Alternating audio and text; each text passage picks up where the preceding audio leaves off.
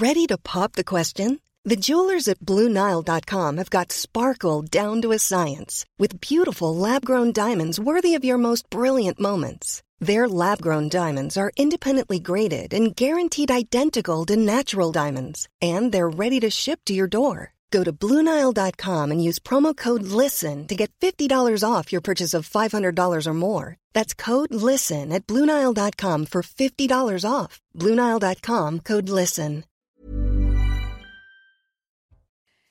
Bonjour à tous et bienvenue à vous pour Midi News. C'est un plaisir de vous accompagner au menu aujourd'hui. Le plan du gouvernement contre la fraude sociale, un plan pour doubler le montant récupéré par l'administration. Le ministre des Comptes publics, Gabriel Attal, veut reprendre le contrôle de notre modèle social. Alors, que ne l'ont-ils fait avant? On posera cette question et d'autres. La tension qui monte d'un cran avant l'examen de la proposition de loi du groupe Lyot à l'Assemblée nationale pour abroger la réforme des retraites. La majorité affirme que ce texte est irresponsable et inconstitutionnel. Les macronistes sont à l'affût de toutes les armes pour éviter que ce texte puisse être adopté. Et peu en vue à l'Assemblée, nous en parlerons. Et puis le professeur Didier Raoult contre-attaque, il se défend alors qu'il est accusé, vous le savez, pointé du doigt pour avoir développé et pratiqué un grand essai thérapeutique sauvage à base d'hydroxychloroquine. On l'écoutera, il était notre invité sur CNews ce matin. Voilà pour le programme. Je vous présente nos invités dans quelques instants, mais tout d'abord, le journal. Bonjour à vous, cher Michael. Bonjour Sonia, bonjour à tous. Et vous le disiez hein, dans votre sommaire, Gabriel Attal euh, a dévoilé son plan pour lutter contre la fraude sociale.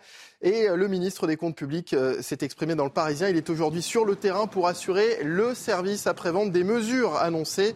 Il est aujourd'hui à la Caisse nationale des allocations familiales. Le ministre assure vouloir doubler les redressements d'ici la fin du quinquennat. Les précisions de Florian Tardif. Gabriel Attal s'attaque à la fraude sociale dans notre pays estimée entre 6 et 8 milliards d'euros par an. Le ministre de l'Action et des Comptes publics a présenté une série de mesures ce matin euh, dans la presse, mesures dont il fait actuellement le service après-vente en se rendant ici à cette caisse nationale d'allocation familiale située euh, dans le sud de Paris, puisque parmi les propositions mises sur la table par Gabriel Attal, celle euh, de conditionner le versement des prestations sociales à une résidence sur le sol français de 9 mois contre 6 actuellement. Cela concerne les allocataires de l'allocation familiale mais également euh, ceux euh, du euh, minimum vieillesse. Autre mesure qui nous concerne tous cette fois-ci, la fusion de la carte vitale avec la carte nationale d'identité. Aujourd'hui, nous possédons deux cartes. Demain, nous n'en posséderons qu'une. C'est ce que propose Gabriel Attal. Une mission test débutera dès cet été pour des conclusions attendues à la fin de l'année pour potentiellement mettre en œuvre cette mesure. Gabriel Attal qui s'engage à créer 1000 postes supplémentaires pour améliorer le taux de recouvrement de ces fraudes qu'il considère comme étant un impôt caché pour les Français qui travaillent.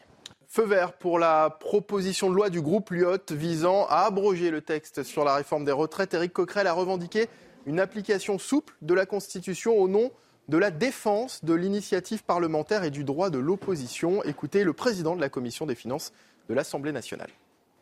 Je rappelle que depuis la révision constitutionnelle de 2008 euh, et la réforme du règlement de l'Assemblée nationale du 27 mai 2009 qui s'en est suivie, il appartient au président de la commission des finances et au seul président de la commission des finances euh, de juger euh, d'une saisie euh, postérieure à la décision du bureau de l'Assemblée nationale sur une proposition de loi. Je dis ça parce que j'ai entendu des choses depuis quelques jours sur l'idée que ça pourrait être le bureau de la commission des finances, voire le rapporteur. Il faut comprendre que ce serait juste totalement contraire à la révision constitutionnelle. Et de son côté, la présidente de l'Assemblée nationale, Yael Braun-Pivet, assure qu'elle prendrait euh, ses responsabilités pour empêcher euh, le vote de ce texte attendu demain en commission et le 8 juin dans l'hémicycle. L'intersyndicale euh, confirme la grève du 6 juin contre la réforme des, des, retraites. Une conférence de presse avait lieu ce matin. Les syndicats ont appelé à une grande journée de grève et de manifestation. Écoutez Marie-Lise Léon, la secrétaire générale adjointe de la CFDT. La plupart des organisations syndicales ont eu une bilatérale avec la Première ministre. On a fait part de nos propositions, à la fois de thématiques mais aussi de méthodes, et de dire on ne peut pas continuer de, travailler avec le gouvernement dans les mêmes conditions que ça a été euh, le cas pour euh, les retraites. Euh, à ce stade, on n'a pas eu plus d'éléments, on n'a pas de rendez-vous programmé. Donc là, je dirais la balle est dans le camp du gouvernement qui doit aujourd'hui nous dire comment et sur quoi ils veulent discuter avec les organisations syndicales. Et puis l'actualité internationale, la Russie accuse Kiev d'attaque terroriste. La capitale russe a été visée euh, ce matin par une attaque de drone. Le maire de la ville précise qu'il y a des dégâts euh, mineurs sur des bâtiments, mais qu'aucune victime n'est à déplorer. Une attaque qui intervient quelques heures après de nouvelles frappes russes cette nuit sur la capitale ukrainienne. Et voilà, c'est donc la fin de ce journal. L'actualité continue dans Midi News à présent avec Sonia Mabrouk et ses invités. Merci, euh, Mickaël. Effectivement, nos invités, je salue Naïma M. Fadel. Bonjour à vous. Merci Bonjour Sonia. Là. Philippe Guibert nous accompagne. Bonjour Sonia. Bonjour Éric de Ritmaten, notre journaliste économique. Elodie Huchard, journaliste politique. Qu'est-ce qu'on est bien entouré, on a de la chance. Maître Pierre Gentillet, alors l'élégance incarnée, mais regardez qui vous êtes. de mettre que vous êtes beau. On peut dire à un homme qu'il est beau sans se bah, Avec grand plaisir, j'accepte avec grand plaisir. Michael Sadoun, merci d'être euh, avec nous. Alors, un sujet euh, qui, en apparence, peut ne pas paraître, pardonnez-moi le mot euh, sexy, mais il est essentiel, évidemment, parce qu'il en va de notre modèle social. On va parler du plan du gouvernement contre la fraude sociale, un plan pour doubler le montant récupéré par l'administration. Le ministre des Comptes publics, Gabriel Attal, veut reprendre le contrôle de notre modèle social. Éric, première question, avant d'entrer dans les détails qui nous intéressent tous, pourquoi maintenant pourquoi six ans bah, Ce serait une évidence quand même de commencer par cela quand on arrive au pouvoir. Non mais c'est la France. C'est un pays extraordinaire parce qu'il y a des lois qui sont superbes, des règlements magnifiques, mais ils ne sont jamais appliqués, jamais respectés, jamais suivis des faits. Et là, on entre encore dans une phase où on va contrôler, surcontrôler les gens parce que bon, il y a des chiffres en plus qui circulent autour de la fraude. Ah, ça va de 6 milliards selon la Cour des comptes jusqu'à 50 milliards selon Charles Pratt, le magistrat. Donc on ne sait pas où est la vérité. Et puis en même temps, on dit ah oui, on va contrôler euh, les, étrangers qui touchent des allocations familiales alors qu'ils n'habitent plus en France. Mais pourquoi on ne l'a pas fait plus tôt C'est extrêmement simple de regarder. La, la, carte vitale, ça fait des années qu'on se dit enfin on va avoir un jour une carte vitale calée sur la carte d'identité ou bon peut-être biométrie. Ça, on ne sait pas si c'est vraiment utile parce que pour, euh, quand on est malade et qu'on ne peut pas aller chez le pharmacien avec ce, et mettre l'empreinte digitale. Bon, mais si vous voulez, il y a tellement de moyens aujourd'hui de contrôler. Après tout, vous avez des plaques d'immatriculation sur votre voiture. Euh, c'est facile de contrôler qui, euh, qui est propriétaire. Par contre, la carte vitale, c'est facile on peut pas. et qu'on le fait pas beaucoup. Ça veut dire qu'il y a une forme. Le mot, c'est pas complaisance, mais il y a une forme, comment dire, de, je veux dire, de, tolérance par rapport à la fraude. Je vais vous dire, c'est la gêne. C'est tout. C'est une gêne parce que si vous commencez à mettre le doigt dans le contrôle systématique, est-ce que vous pensez que le gouvernement va vraiment aller voir les listings d'avions pour savoir qui prend l'avion entre Orly et euh, Tunis ou Alger, pour savoir si la personne vit en Algérie ou en France plus de neuf mois de l'année? Vous, pensez qu'elle le fera vraiment Alors, vous nous dites que c'est un plan de bah, communication. Bah, on va interroger. Euh, espérons, mais il y a 10 ans. Gabriel Attal a dit que ça va prendre 10 ans. Donc, en 10 ans, dis donc, ça veut dire que les déficits ne sont pas prêts d'être réglés. Alors, en quoi ce n'est pas un plan de communication? Parce que c'est ce que pense notamment le, magistrat Charles Prass qui affirme que ce n'est pas un, véritable plan euh, ambitieux pour changer les choses. Écoutons-le. Bah, écoutez, euh, si on, regarde ce qu'a dit la Cour des comptes euh, dans son tout dernier hmm. rapport, on a 2,5 millions et demi de personnes qui bénéficient de la protection universelle maladie, alors qu'ils ne sont pas sur le territoire, qui ne sont pas censés l'avoir. D'abord, il faut voir comment on va faire les contrôles. Je ne sais pas si c'est avec les 450 euh, Sherlock Snapchat annoncés par le ministre dans son interview, vous savez, parce qu'il va y avoir 450 cyber-enquêteurs qui vont aller sur Snapchat pour lutter contre la fraude sociale. Donc est-ce que c'est eux qui vont réussir à trouver des retraités euh, décédés à l'étranger? Euh, Quoi qu'il en soit, ce n'est pas non plus un enjeu de milliards d'euros. Bon, il ironise un petit peu sur les moyens qui sont mis euh, en œuvre. Mais je voudrais quand même insister sur le fait que, Michael Sedoun, d'abord, si on met sur ce sujet, la table sur le sujet sur la table, c'est mieux parce que l'inverse, c'est quand même plus compliqué. Est-ce qu'on n'admet pas quand même qu'on a le système social le plus généreux ou l'un des plus généreux au monde. C'est ça, moi. Oui, c'est sûr qu'on on, s'est beaucoup habitué en France, je pense, au mythe de, l'argent gratuit, à un État qui prend toute toute la place et qui dépense sans compter. Euh, c'est aussi un peu son privilège par rapport aux entités privées. Hein. Mais euh, en l'occurrence, le sujet devient quand même de plus en plus symbolique dans la mesure où euh, le gouvernement mise sur des réductions budgétaires, notamment pour faire plaisir aux marchés internationaux dans un contexte de remontée des taux. Et on peut difficilement expliquer aux Français qui vont se serrer la ceinture tout en restant exagérément dispendieux vis-à-vis d'une population qui est associée dans la tête des gens. Après, la réalité, il faut la voir dans les faits, mais qui est associée à l'immigration, aux étrangers et à un système social beaucoup trop généreux. Donc, il y a la volonté politique du ministre. Mais est-ce que les services vont suivre, Philippe Bert? C'est ça la vraie question. Parce qu'on dit 450 cyber-contrôleurs, etc. Est-ce que l'administration aujourd'hui, pour laquelle, pour certains, peut-être il y a une forme de tolérance, parce qu'il n'y a eu pas assez de moyens pour tout contrôler, une tolérance vis-à-vis de cette fraude sociale est aujourd'hui en première ligne? Pour être à l'attaque Oui, c'est une question de volonté politique et d'organisation administrative. Euh, c'est vrai que l'État, vous avez raison, euh, l'État en France, c'est pas, hein. c'est une très grosse machine qui ne s'est pas tellement préoccupé de de cette de cette dimension de fraude de fraude sociale dont moi j'ai constaté dans toutes les études d'opinion que j'ai pu mener depuis euh, il, y a, il, y a, vraiment de longues années, euh, y compris au gouvernement, euh, qui jouait un rôle délétère dans le contrat social. C'est-à-dire que le.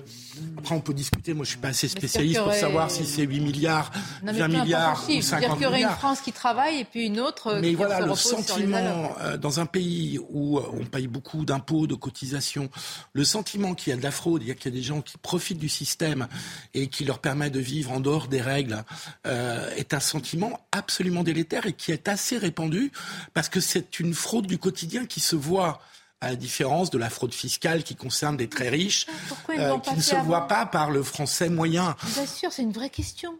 Ça fait six ans au pouvoir. Vous avez raison. C'est. Il y a eu beaucoup de choses. Hein, euh, mais, il y a une question de, de, euh, de, priorité administrative. Alors quand vous êtes à Bercy, vous raisonnez sur le fait que euh, l'État social, ça doit représenter des centaines de milliards et que euh, ces milliards de fraude sociale, c'est pas un enjeu budgétaire. Je crains que ça soit une des raisons. Vous dites, c'est un enjeu budgétaire. C'est un enjeu de, de même de hein, cohésion sociale. Je ne justifie pas. Hein, je, je... Naïma Mfadel, juste regardez le sujet, parce que je voudrais qu'on détaille quelques mesures. On laissera pour après le sujet qui me paraît vraiment très concret. On a tous un avis sur faut-il fusionner la carte d'identité et la carte vitale. Mais quelles sont les autres mesures de ce grand plan annoncé avec tambour et trompette? C'est Thomas Bonnet qui nous le résume. C'est un véritable serpent de mer auquel s'attaque Bercy. La fraude sociale dont le montant est estimé aujourd'hui entre 6 et 8 milliards d'euros chaque année. Fraude qui concerne les soins de santé ou encore le versement des retraites. Gabriel Attal annonce ainsi vouloir doubler le montant récupéré par l'administration, passant de 1,6 milliard aujourd'hui à 3 milliards d'ici 4 ans.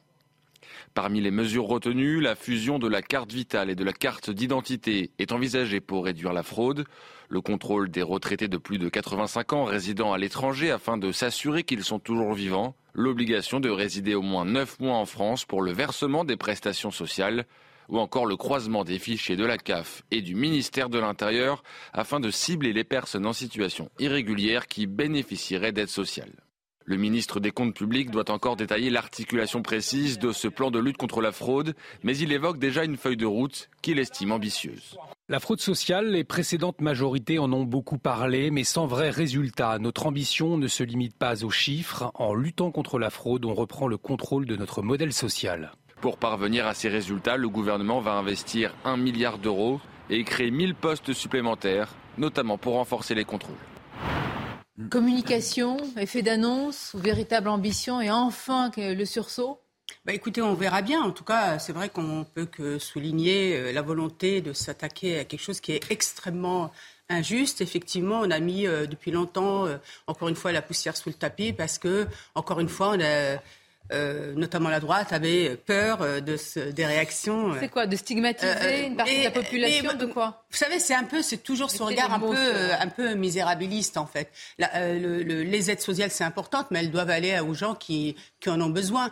Et on ne doit pas tolérer qu'il y ait de la fraude, parce que c'est ça qui crée aussi un sentiment vraiment d'injustice et, justement qui met à mal aussi la, cohésion euh, sociale. Moi, je travaille dans, le social. Je peux vous dire qu'aujourd'hui, les personnes au RSA, vous savez qu'on peut juste les appeler au téléphone ou par mail pour savoir comment ils vont, s'ils cherchent un, euh, non mais s'ils cherchent un emploi, vous vous imaginez. C'est-à-dire qu'il n'y a même pas une exigence euh, physique. Et mais on peut souligner la volonté de ce ministre. C'est pour ça que je souligne. Bien, ça très bien. ça fait quelques semaines déjà euh, qui a une offensive. D'ailleurs, Elodie Char, il nous parle, Gabriel Tal, des classes moyennes, où parfois il met en opposition la France qui travaille et puis une autre euh, France, etc. Donc c'est des petits cailloux blancs bon, sur un chemin tout tracé. Ça. Mais c'est quasiment une annonce, ou en tous les cas, des, un plan par jour. Oui, en fait, il y a deux choses. C'est que premièrement, comme on est dans les 100 jours, évidemment, le gouvernement veut passer à autre chose et donc fait des annonces euh, de manière assez euh, récurrente. C'est logique. Ils ont tout un calendrier à respecter. Ils ont conscience que maintenant, le temps médiatique est encore euh, à la réforme des retraites, mais un petit peu moins, ce qui permet de faire passer ces annonces qui auraient été inaudibles. Et puis surtout, on voit que le gouvernement continue de se chercher une majorité, qu'il envoie clairement des signaux à la droite. C'est maintenant flagrant. C'est la loi immigration. Gérald Darmanin qui leur dit chiche. C'est il faut lutter contre la fraude. Il faut défendre les classes moyennes. Il faut que le travail paye plus, etc. C'est les éléments de langage parfaits qui font plaisir aux républicains. Pour, l'espère-t-il, derrière construire une majorité, ils n'en ont évidemment aucune certitude pour l'instant. Ça ne doit pas être une question eh de droite, en fait, parce que le, le, mais la politique problème, il est, là. Fait. Les clins d'œil, ils sont gros. Oui, vous voyez, oui je sais bien, je suis d'accord avec vous, mais à un moment, euh, ça doit être au-dessus, ça doit être transpartisane. Pourquoi? Parce que ce n'est pas normal, ça met à mal aussi l'État-providence. Quand vous voyez qu'aujourd'hui l'INSEE ne répond pas aux injonctions de l'État, quand vous voyez que la CPM ne répond pas aux injonctions de l'État, qu'on n'a pas de croisement justement entre la CAF et le ministère de l'Intérieur, mais vous marchez sur la tête. Vous vous dites, mais moi je suis taxé, notamment les classes moyennes, mais c'est extrêmement injuste. Et ben voilà, ils veulent répondre à des personnes, à beaucoup de citoyens comme vous, Et puis une sécurité sociale qui s'est dégradée ça rembourse de moins en moins bien. Beaucoup de gens n'ont pas les moyens de se payer une bonne mutuelle. c'est un vrai problème. En fait, la, vraie si je peux permettre, la, difficulté, c'est quand même qu'on est dans un pays, je crois le pays d'Europe, après les pays nordiques, où on taxe le plus les Français. D'accord Donc on a une, mais une obligation des ah bah pouvoirs publics de transparence là-dessus et de lutte mmh. contre typiquement ce genre d'abus. Moi, quand j'entends le magistrat Charles Pratt qui dit qu'il y a 1,8 million de, de, cartes de, de numéros de sécurité sociale de mm. personnes nées à l'étranger frauduleux, je, ne peux que m'interroger, je ne peux que m'en indigner. Je, vois qu'il y a des chiffres, qu'il y a des échelles, des fourchettes différentes. vis-à-vis de ça Parce qu'on le sait depuis des ah, années. Bah oui, non, mais il y a une tolérance, c'est-à-dire que j'ai l'impression qu'on en parle, qu'on en parle, et je n'ai pas l'impression que ça change beaucoup, en particulier quand j'écoutais le magistrat Charles Pratt euh, sur, euh, sur votre antenne. Euh, j'ai pas l'impression entre le moment où on annonce un plan, une annonce, une réforme, une mesure, et que ça infuse et que les services de l'État s'en saisissent, parfois il peut se passer beaucoup de temps. Ah oui, il peut même se passer beaucoup de temps parce que la machinerie administrative est très lourde. Mais je pense que derrière cette euh, réticence à, s'occuper de ce sujet, il y avait l'idée à gauche, mais pas seulement à gauche, que la fraude des pauvres est moins grave que la fraude des riches. Mais je, suis un peu d'accord avec. avec hein. l'idée, peut-être fausse, hein, je, dis, avec l'idée que la fraude sociale représente moins que l'ensemble constitué, l'ensemble flou constitué par la fraude fiscale et l'évasion fiscale, et que l'enjeu pour le budget de l'État, c'est plus de récupérer de l'argent du haut que de récupérer de l'argent du bas, si vous me permettez l'expression. Si je puis me permettre, on peut faire J'essaie d'expliquer, hein, je ne pas. Je suis d'accord avec vous. Le ministre des Comores, il n'avait pas l'air d'être on peut aussi, hein. On peut aussi s'attaquer aux deux. C'est-à-dire qu'on entend très bien une partie des arguments de la gauche qui nous dit euh, c'est facile de s'attaquer à la fraude sociale. On a l'impression qu'on s'en prend euh, à Cosette et aux misérables quand on dit ça. Non, excusez-moi. Quelqu'un qui fraude par définition, ici, c'est un délinquant. Et à ce moment-là, il n'y a plus de règles de droit, il n'y a plus d'État, ça sert à rien à ce moment-là. Pour autant, je m'empresse de préciser qu'effectivement, la fraude fiscale est un enjeu, que ce sont des montants considérables mais qu'on a du mal à évaluer. Euh, certains syndicats de gauche, en particulier le premier syndicat de la Direction générale des finances publiques, évaluent entre 80 et 100 milliards. Mais encore une fois, on a plein d'estimations. Même si c'est 50 Mais dans tous les cas, même si c'est 50, même si c'était 1 milliard, bah, il faudrait lutter efficacement contre ça. Bien sûr, évidemment. Je trouve que c'est terrible de dire. Euh, vous, employez une expression, c'est pas la vôtre, fraude d'en bas, fraude d'en haut. Il se trouve que notre modèle social, des deux côtés, je veux dire, il est, euh, il est mis à mal à la ligne. Oui, mais on devrait lutter de la même manière. Et, l'erreur de ce raisonnement, oui, mais on peut pas, on peut pas ah, s'empêcher d'avoir. Non, mais évidemment, un fraudeur est un fraudeur, mais euh, je ne peux pas m'empêcher d'avoir une considération morale en me disant celui qui resquille parce que lui-même est dans une situation un peu compliquée et qui fait ce qui est possible pour prendre ce qu'il y a à prendre. je, ne dis pas que j'ai du respect pour ça, mais je dis que naturellement, j'ai peut-être plus de tolérance ou à mettre ça sur le côté. Le problème, le problème, c'est que maintenant, l'argent n'est plus gratuit. Donc il y a une époque où on pouvait se dire, ah, dire, c'est les, si je puis me permettre l'expression, c'est les pois chiches On le paye toujours. Mais Aujourd'hui, il n'y a plus de petits États qui payent. J'aime beaucoup cette expression. voilà. Mais ça dépend dans quel couscous. Elle est déposée, on peut l'utiliser. Très important, les pois chiches dans le couscous.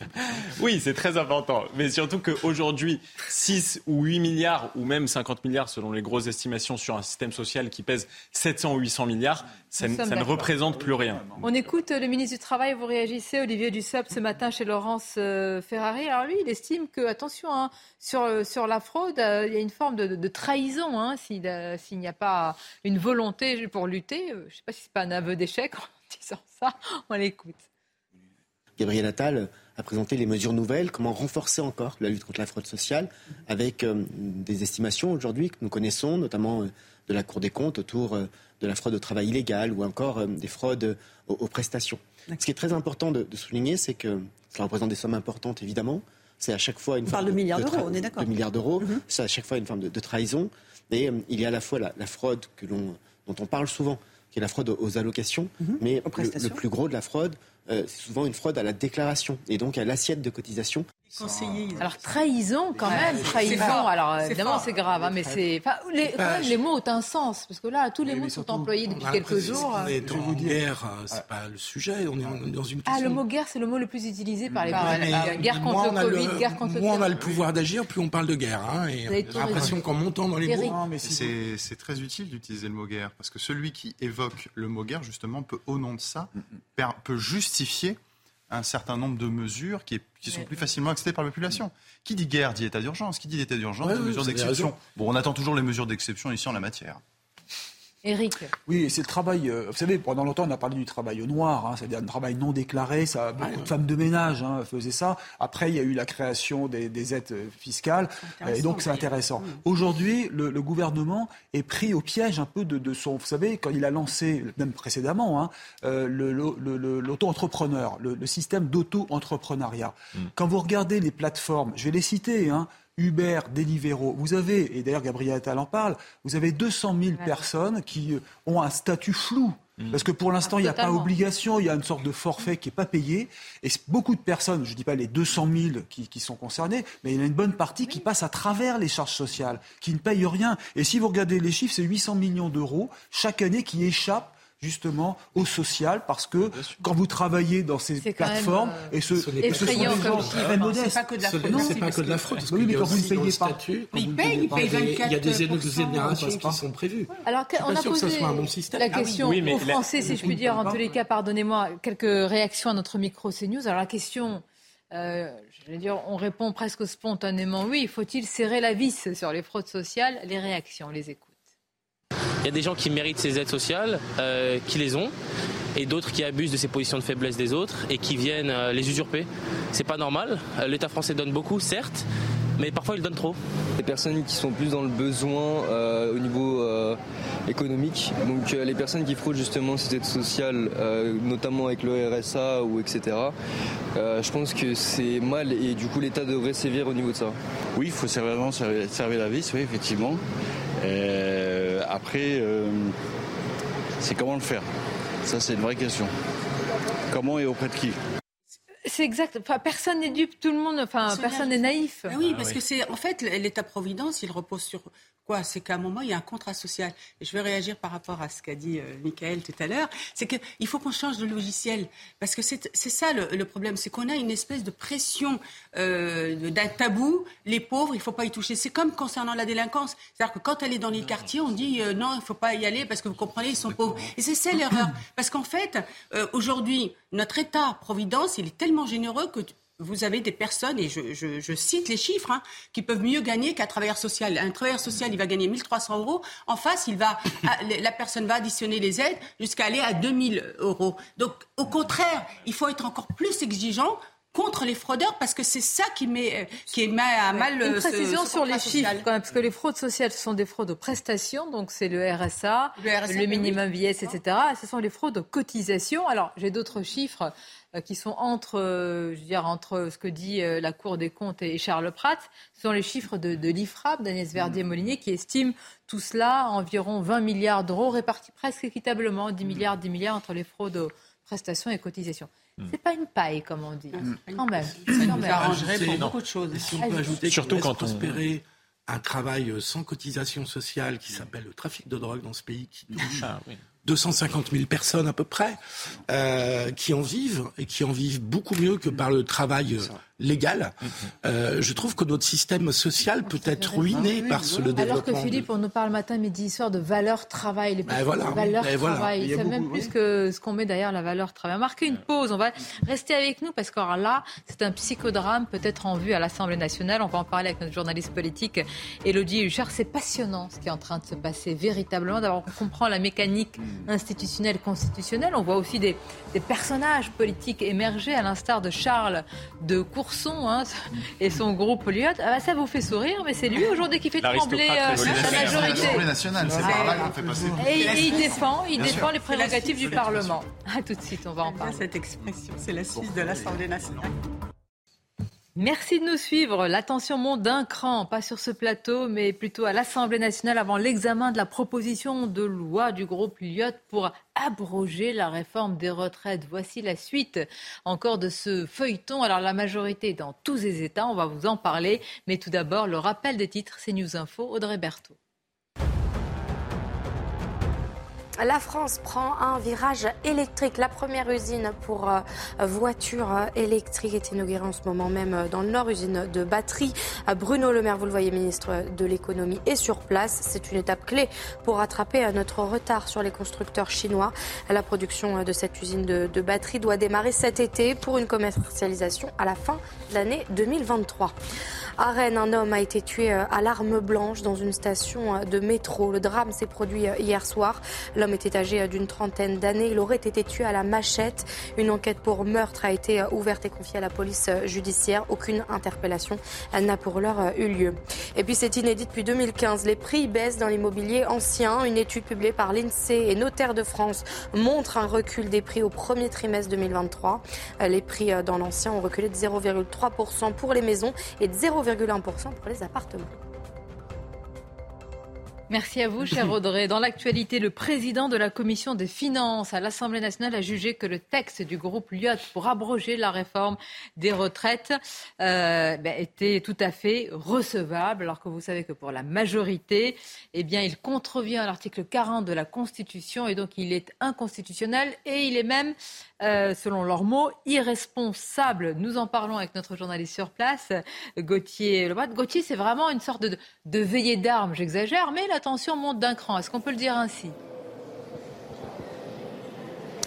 Oui, la tension monte d'un cran, euh, effectivement, avec euh, les déclarations de chacun. Éric Coquerel qui dit ce matin, président de la commission des finances, que la majorité avait tenté de l'intimider par des déclarations dans différents médias. Et effectivement, il a fait le choix donc de juger eh bien, valable cette proposition de loi du groupe Lyotte.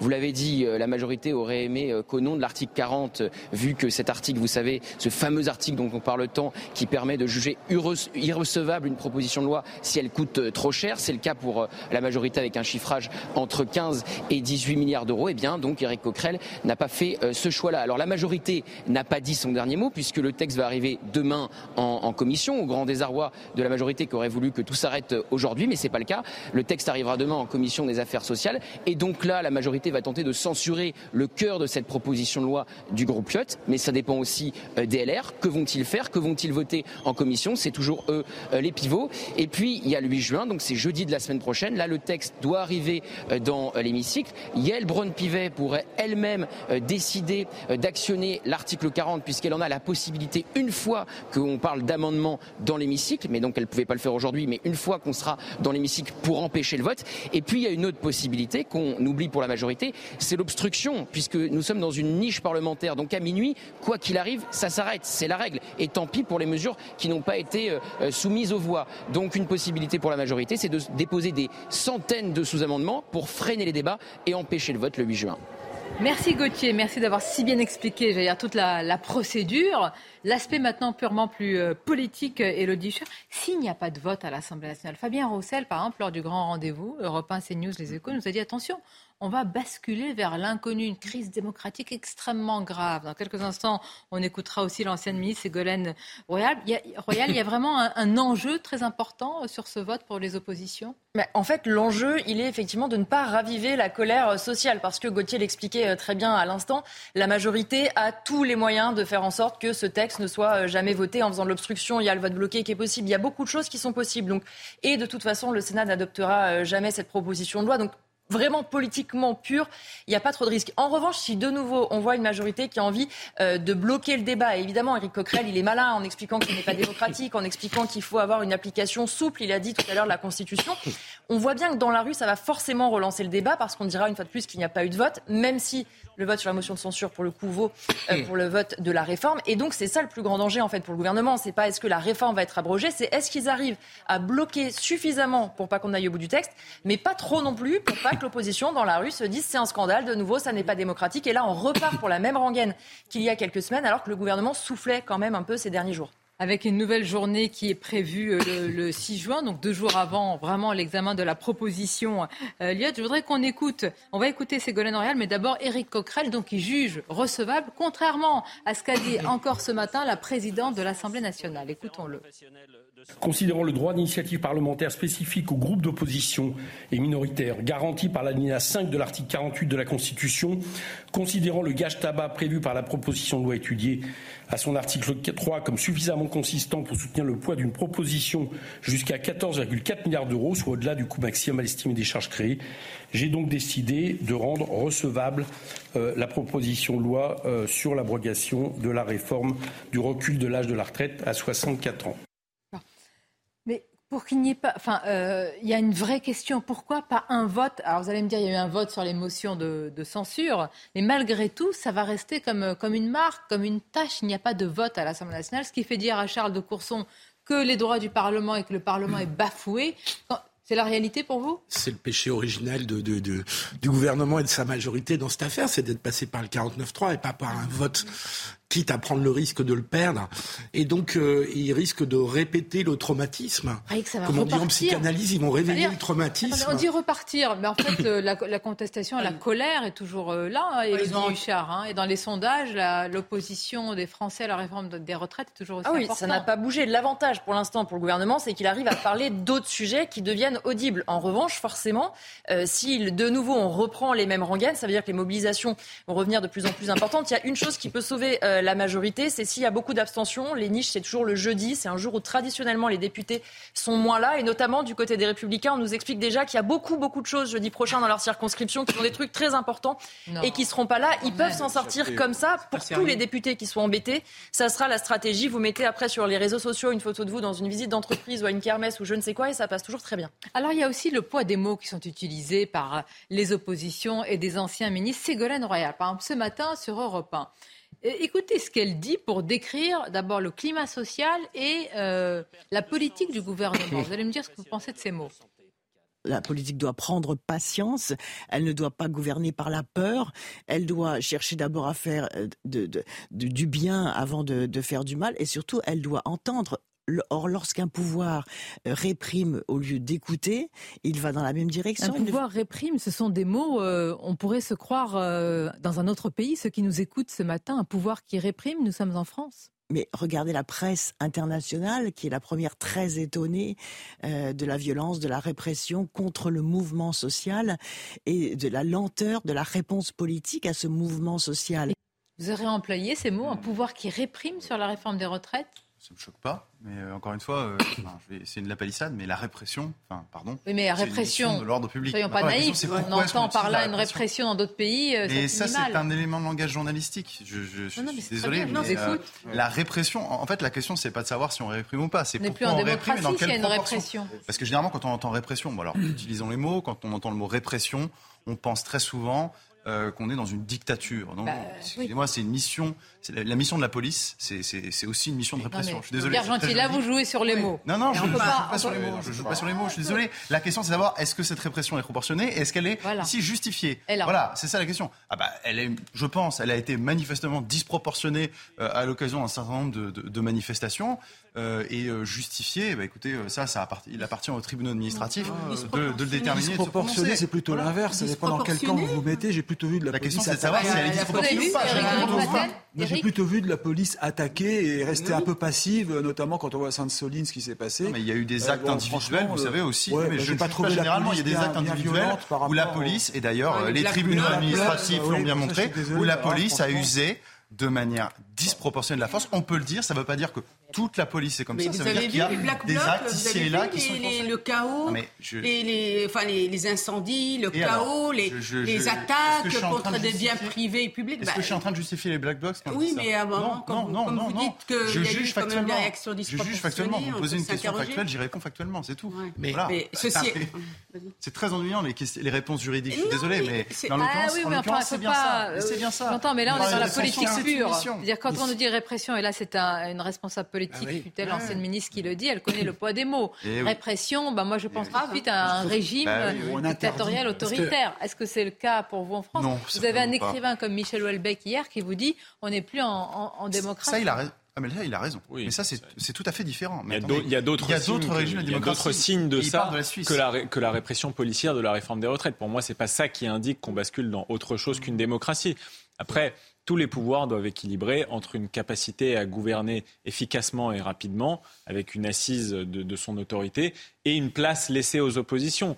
Après, on est dans la question de la juste mesure. Est-ce est que, est la, la, bonne place est laissée aux oppositions Mais... À mon sens, selon nos institutions, Plutôt oui, surtout que l'opposition elle-même se sabote, puisqu'il faut quand même se souvenir que le non-vote en première lecture, il a été provoqué par euh, la France insoumise qui, qui, a fait un blocage du Parlement et des institutions démocratiques. Elodie Huchard, on l'entend de plus en plus, cette petite, enfin cette petite, cette grosse musique hein, même maintenant, avec euh, un pouvoir qui réprime. On a eu la Palme d'Or, euh, mm. Cannes, qui a parlé véritablement aussi, bah, d'ailleurs, de, de, répression d'un gouvernement néolibéral, mais ça vient un petit peu de, de partout maintenant. Oui, ça participe totalement au climat de violence et de tension. On peut penser que la majorité a mal agi sur ce texte. Il y a rien eu euh, d'illégal. C'est les outils, de la Constitution. Éric Coquerel lui-même dit qu'on peut en avoir une interprétation souple. Donc ce sont des outils qu'ils ont utilisés. On peut le déplorer ou pas. Il a pas de. On peut parler de passage en force, mais tout ça est prévu par notre Constitution. Et quand on parle de répression, euh, il y a peut-être une différence entre la répression à laquelle on peut penser et celle euh, que subit entre guillemets la gauche à l'Assemblée nationale. Charles de Courson parle par exemple de dérive autoritaire. Lui, il estime que si la proposition de loi n'aboutit pas, s'il n'y a pas un vote le 8 juin à l'Assemblée nationale, alors là, ça, marquera quelque chose de grave pour un Parlement qui aura été écrasé, bafoué, euh, muselé. il a quand même un petit peu raison, Charles de Courson, parce que la démocratie, ça repose sur le vote. Donc soit sur le vote du peuple, et là on passe par des procédures de référendum, soit normalement par le vote du Parlement. Et contourner systématiquement le vote sur ce sujet où il y a eu 70% des Français qui ont été opposés pendant euh, six mois, euh, et je crois que le taux ne baisse pas beaucoup euh, ces derniers temps, ça pose un problème démocratique, qu'on le veuille ou non. Après, c'est pas une question de répression, parce que je trouve que le terme est, est mal choisi. Il y a une grave crise démocratique. Il y a un problème, il y a un problème démocratique qui est de savoir si un gouvernement peut durablement gouverner contre la majorité populaire. Alors certes, quand on gouverne, il faut prendre des mesures impopulaires. Le problème, c'est quand on touche à des éléments fondamentaux du contrat social, et les retraites en font quand même partie, est-ce qu'à un moment donné, on doit aller systématiquement contre euh, l'avis du peuple sans plus, sans plus avoir un vote au Parlement. Il n'y a pas de suspense. Ah oui, mais attention. Hein. mais il n'y a aucun suspense. Ça va être un moment tendu. Hein. Si les gens se, se soucient... Raison, y a pas de soit au niveau, attendez, soit au niveau du Parlement, enfin, je pense que ça a déjà été évoqué, euh, ça ne passera pas. Et admettez, imaginez un instant que ça passe à l'Assemblée nationale. Euh, de toute manière, je, je, vous mets mon billet, même si ça, ça ne se produira pas, que le Conseil constitutionnel censurera, puisque cette proposition de loi, qui vient donc du Parlement, est contraire à l'article 40 de la Constitution qui impose que le Parlement ne doit pas aggraver les charges publiques et entraîner une diminution des ressources. J'aimerais juste dire un petit truc. si les gens se méfient du devenir de leur démocratie, ils devraient beaucoup plus regarder ce qui se passe du côté de la Commission européenne en ce moment et de la régulation des plateformes numériques parce que si demain Twitter euh, est interdit ou si YouTube change euh, ses règles de rémunération, là ça fait peser un vrai risque sur la démocratie et la capacité d'expression de chacun. Alors, justement, l'expression de chacun, est-ce qu'il s'est beaucoup exprimé. Le professeur Didier Raoult, il contre-attaque, il s'explique, il l'a fait sur différentes antennes et, la nôtre ce matin chez euh, Pascal Pro sur CNews. Alors, juste en quelques mots, il contre-attaque, il se défend parce qu'il est euh, accusé, pointé du doigt, pour avoir développé et pratiqué un grand essai thérapeutique dit sauvage à base d'hydroxychloroquine, quand même sur 30 000, près de 30 000 patients. là, il y a un vaste collectif de médecins qui exige une enquête et des sanctions. Je ne crois pas qu'il y ait des patients euh, qui, qui, sont dans cette démarche-là. Pour l'instant, ce sont des, j'allais dire, des savants. C'est un caractère scientifique. Ce qui est plus curieux, moi, je me dis, si vous mettez en cause euh, bah et en danger des patients, ce devrait être eux tout d'abord qui, qui, montent une telle opération. Mais voilà, il s'en explique sur CNews. Écoutons le premier extrait. La, médecine, c'est pas de l'informatique et c'est pas de l'évidence-based. La médecine, euh, c'est un des éléments majeurs de la médecine, en particulier dans la médecine des affections aiguës, c'est le management, c'est la qualité du management. C'est est-ce qu'il y a des gens la nuit? Est-ce qu'on répond quand les patients sonnent? Est-ce qu'il y a des gens qui sont disponibles à tout moment? Est-ce qu'on on, mesure tous les paramètres à tous les moments? Nous, par exemple, euh, chez les sujets âgés, quand la réanimation ne les prenait plus, au bout d'un moment, on a acheté des appareils qui permettent de faire de l'hyperoxygénation. Et donc, à la fin, nos taux de mortalité, qui est la seule chose importante. Les taux de mortalité à l'IHU sont de l'ordre de 10% chez les patients hospitalisés. Il n'y a pas une série mondiale de patients hospitalisés qui ait des taux aussi bas. Ce qui a été publié en France est partout supérieur à 20%. Donc ça veut dire c'est pas juste l'hydroxychloroquine. L'hydroxychloroquine est une chose, c'est il y a le management, il y a l'hydroxychloroquine rapporte quelque chose, comme la vaccination rapporte quelque chose. Mais le point final, c'est-à-dire la qualité du management, est un élément qui est un élément majeur et qui se traduit par des résultats. C'est les résultats qui comptent. Bien, je vous avoue que sur le plan scientifique, euh, je, suis fière, nous n'avons aucune crédibilité, aucune, aucun savoir. Mais ce qui m'intéresse, c'est... On peut juste dire que c'est un protocole, enfin l'hydro Xychloroquine. Depuis le temps, euh, depuis plus de 70 ans. Donc, euh, non, mais euh, voilà, on peut vous avez raison. ça, on peut dire que c'est un grand. Il a été présenté comme étant la panacée, en tous les cas comme étant un, comment dire, un breuvage capable de faire baisser la charge virale pour des patients atteints d'un Covid lourd. En tout cas, au début, euh, des généralistes l'ont utilisé avant que ça soit interdit. le professeur Raoult, c'est pas n'importe qui.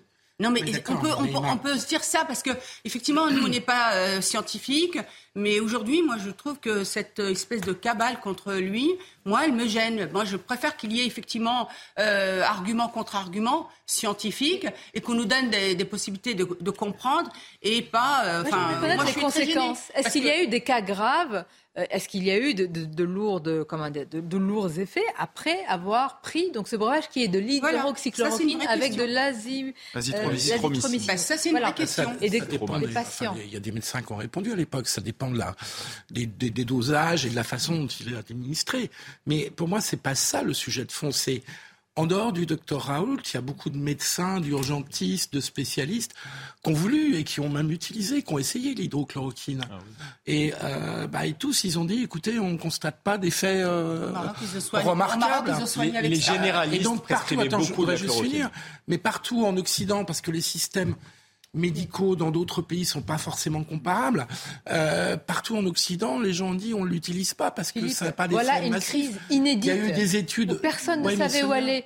Pardonnez-moi. Mais je pas ça. Mais moi, ce que je, dis hier, je vais vous le répéter. Alors, dans ce cas-là. Okay. Je reproche pas d'avoir essayé. Allons-y. Je reproche de s'être un peu entêté sur alors, choses qui. Euh... Mais pardonnez-moi, ceux qui ont été intubés, et après, on a remarqué les terribles conséquences de l'intubation, ceux qu'on a laissés seuls dans les EHPAD mourir, comme on avait transformé en mouroir, ceux qu'on s'est dit on enferme. Alors, dans ce cas-là, moi, je veux bien aussi une action véritablement pour voir les conséquences de toutes ces politiques. Bah oui. un vrai Puisqu'on a tous été cobayes de certaines choses quand même. il y a eu des je, comprendre que dans une crise inédite, certaines personnes ont mais essayé. Qu'il essaye, enfin, je pense, personne de raisonnable ne peut lui reprocher d'avoir essayé. D'être entêté je trouve c'est d'être entêté face quand même une accumulation de résultats de gens qui n'avaient qui avaient tout intérêt à ce que ça marche parce que quand même au, cœur de la crise les médecins à commencer par le premier d'entre eux était Emmanuel Macron tout le monde avait intérêt à ce que ça marche. Je vais vous dire, Philippe. pourquoi, ça, pourquoi ils l'ont pas Moi, utilisé je demande pourquoi est-ce que ces médecins, à ce moment-là, bon, on entendait quand même beaucoup de critiques à l'égard du professeur Roth, mais dans ce cas-là, s'il y avait un danger, il fallait tout de suite faire euh, stopper les choses. Sauf que le président Emmanuel Macron est allé à l'IHU, et quand même, ça a donné une crédibilité, parce qu'on dit les médias l'ont reçu, mais tous les médias quasiment l'ont reçu, et le président de la République est allé le voir. Donc on y a tous allé vu, le voir, est allé. on, y a vu quand même un tampon. Mais on pouvait espérer que ça marche. Enfin, on pouvait espérer que ça marche. Mais lui aussi, que je pense, je pense qu'il n'a, euh, comment dire, il n'a, il n'a pas comment dire, il n'a pas abusé de la confiance de ses patients. Il a essayé mmh. véritablement. Oui, mais, mais encore une fois, moi, ce que je lui reproche, c'est à quel moment quand même on constate que dans le monde entier, la plupart des spécialistes ne l'ont pas utilisé, alors que tout le monde avait intérêt à ce que ça marche. Certains l'ont utilisé, certains l'ont défendu. Je ne me prononce pas après sur le débat, mais il faut quand même se souvenir de la période d'incertitude mmh. énorme dans laquelle on était et dans laquelle tout le monde, les médecins d'un côté comme de l'autre, disaient n'importe quoi. sur le masque, sur le confinement, sur la charge virale, sur le fait qu'il était létal, pas létal, est-ce qu'il allait toucher les plus jeunes. Donc au début, quand même, il faut, faire preuve d'une certaine tolérance, d'une indulgence et d'une compréhension vis-à-vis d'un médecin. première pierre. Voilà, exactement, Que celui qui ne s'est pas trompé lui jette la première pierre. Est-ce que ces patients ont été considérés comme des cobayes Visiblement, il a eu des résultats. La, la, question, puisqu'on ne connaît pas le débat scientifique, est-ce que toutes ces personnes, ces 30 000 patients, euh, avaient toutes les données euh, en leur possession sur d'abord ce qu'elles ingurgitaient, les conséquences, les effets et l'essai thérapeutique en lui-même. Ça, ça me paraît essentiel. après, euh, tous les patients n'ont pas toujours la compétence scientifique de comprendre les traitements qui leur sont infligés. Vous mais quand même quelques papiers. Là, c'est un essai. Il y a une obligation d'information minimum. Ah oui, mais, total, il faut voir hein. après concrètement ce qui s'est passé. Pardon, encore une fois, évidemment, on ne va pas lancer un débat scientifique parce qu'on l'a tous reconnu ici, nous ne sommes pas scientifiques, donc c'est vrai qu'on est un peu démunis. Et en même temps, c'est tellement important, ça nous a tellement marqué qu'on est obligé de réfléchir là-dessus.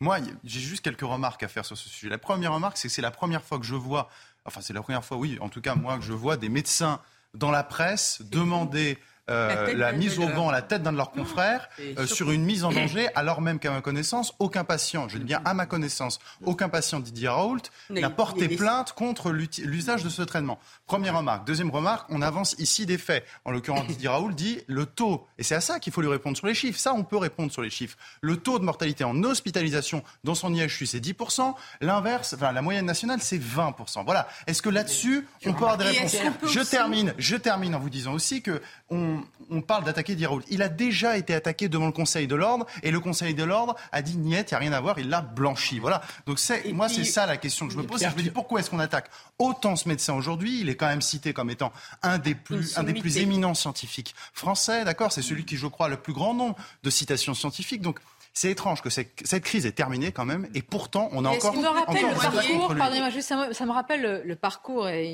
il, nous a quitté du professeur euh, Montagnier. Montagnier, vous avez ah, exactement. Qui est mort dans une forme d'indifférence, alors que quand même, même s'il y a des, des polémiques. Ah non, il a, ah non, il a pas raconté. Oui, mais avec la découverte, avec, pardonnez-moi, avec la découverte qui a été faite sur le SIDA, est-ce qu'on peut pas reconnaître quand même quand quelqu'un fait une avancée exceptionnelle Il s'était trompé sur de gros sujets.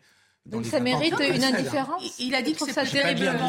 Euh, il a dit que c'est peut-être une fuite d'un laboratoire. Et aujourd'hui, tu as des publications qui parlent de la fuite d'un laboratoire. Non, il a dit beaucoup plus que bah, ça. Il faut reprendre. On l'écoute encore non, une fois. Non, non, Naïma, il a dit beaucoup plus que ça. On l'écoute encore. Il n'a pas dit une fuite d'un laboratoire. Il a dit. En tout cas, on aurait pu rendre hommage à quelqu'un qui a découvert le sida quand même. Hein, c'est vraiment regrettable. Montagnier a expliqué que c'était un virus fabriqué bah intentionnellement. Oui, mais non, intentionnellement peut-être pas, mais en tout cas qui a fuité.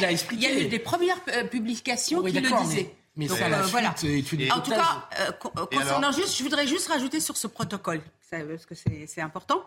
sur le Maroc, il a été utilisé massivement, massivement ah jusqu'à fabriquer là-bas. Ah Et il y a eu vraiment une, comment dirais-je, un encadrement de cette pandémie qui a été euh, souligné par rapport même à, à la, euh, juste euh, à Israël où Israël était en premier, je crois, et le Maroc était en cinquième. Donc je voudrais juste dire ça. Et c'est des données, ça. Hein, c'est factuel. enfin, pardonne-moi, je ne veux pas être désagréable avec le Maroc, qui est un pays que j'aime beaucoup. Mais enfin, les statistiques mais non, de santé que tu du Maroc, beaucoup, pardon, mais souvent que tu critiques, quoi. Mais c'est pas grave.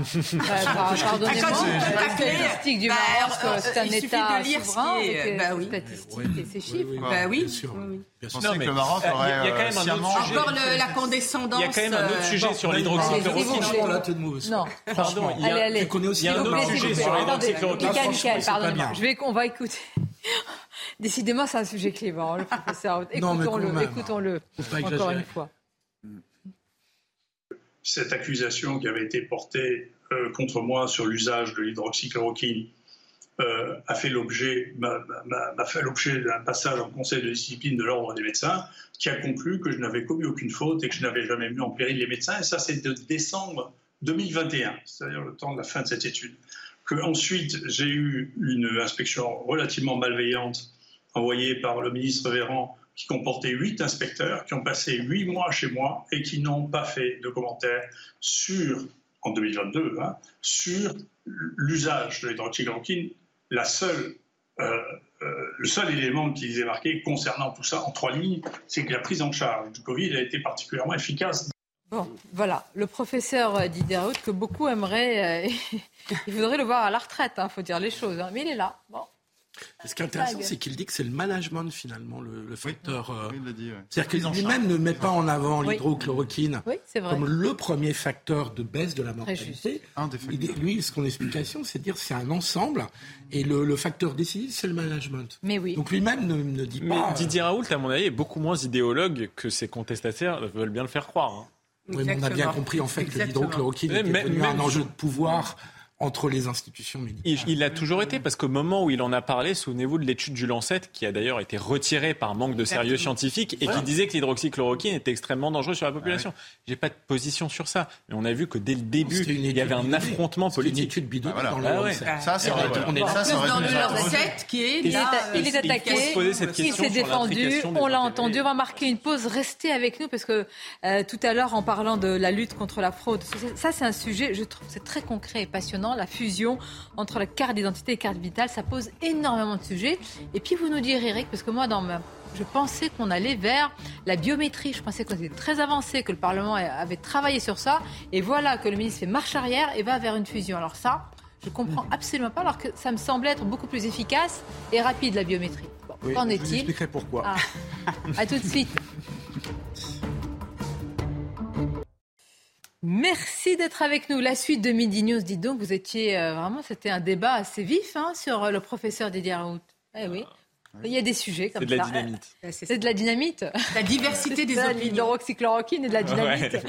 Bon, dans quelques instants. D'abord, je salue Jérôme Jiménez qui nous a rejoint. Merci d'être là. Toujours un plaisir de vous accueillir.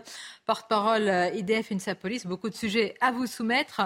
Et puis, c'est d'abord le journal. Je salue de nouveau. Rebonjour, Michael Dorian. Rebonjour Sonia, bonjour à tous. Gabriel Attal a dévoilé son plan pour lutter contre la fraude sociale. Le ministre des Comptes publics. Le ministre des Comptes publics s'est exprimé dans le Parisien. Il, euh, il est aujourd'hui sur le terrain pour assurer le service après-vente des mesures annoncées. Écoutez-le à la sortie de la Caisse nationale euh, d'allocation familiale. Il y avait, quand le président de la République a été élu en 2017, 2 300 000 cartes vitales surnuméraires, c'est-à-dire en circulation alors qu'elles n'auraient pas dû l'être en grande partie du fait de doublons de personnes qui auparavant étaient par exemple au RSI, le régime social des indépendants, et qui ont rejoint le régime général. Mais on a désactivé ces cinq dernières années 2 300 000 cartes vitales en surnombre. Donc l'enjeu, c'est d'arriver à mieux identifier l'identité de la personne et les droits à la sécurité sociale. C'est la raison pour laquelle on a décidé de lancer, avec Gérald Darmanin et François Braun, mission de préfiguration pour aller vers une fusion entre la carte vitale et la carte d'identité qui nous permettra de sécuriser davantage l'identité de la personne et les droits à la sécurité sociale. Dans le reste de l'actualité, l'émotion à Rennes après la mort d'un homme tué hier soir à la machette. Le drame s'est produit dans une station de métro. La victime était âgée d'une trentaine d'années. Une enquête pour meurtre a été ouverte et confiée à la police judiciaire. Écoutez la réaction d'une Rennaise interrogée par Michael Chaillot. Je suis pas si surprise que ça. Euh, comme il y a quelques années, il y avait déjà eu un, un, jeune qui s'était fait tirer dessus aux Almadies. Euh, il y a quand même pas mal de dealers dans le coin, donc euh, ça s'est trouvé là, mais ça peut peut-être se trouver au niveau des squares. Euh, ce que j'espère, c'est que ça se reproduise pas près de près de l'école. Quand même, c'est choquant. Même si ça même si ça m'étonne pas tant que ça, mais c'est quand même choquant. Surtout quand on voit ce qu'il a traces de sang par terre. Euh.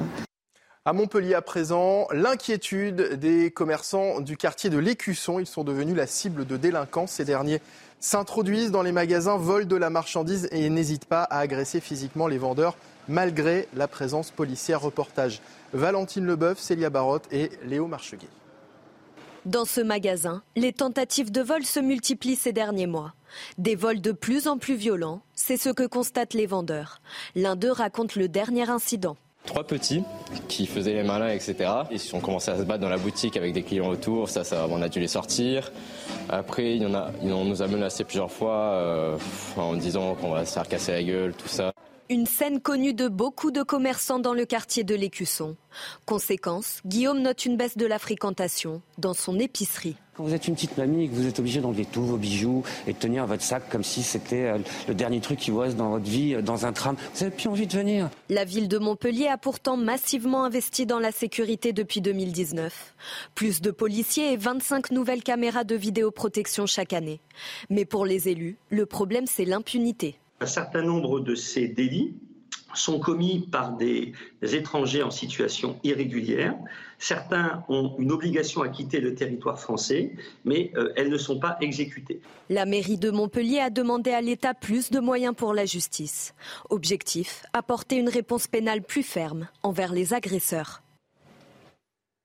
Et puis on vous en parlait euh, hier, ça y est, la Chine a envoyé son premier civil dans l'espace. Il s'agit d'un homme de 36 ans, professeur à l'université de Pékin. Le décollage a eu lieu cette nuit et le lancement a été un succès total, a déclaré le directeur du centre spatial qui précise que les trois astronautes sont en bonne forme.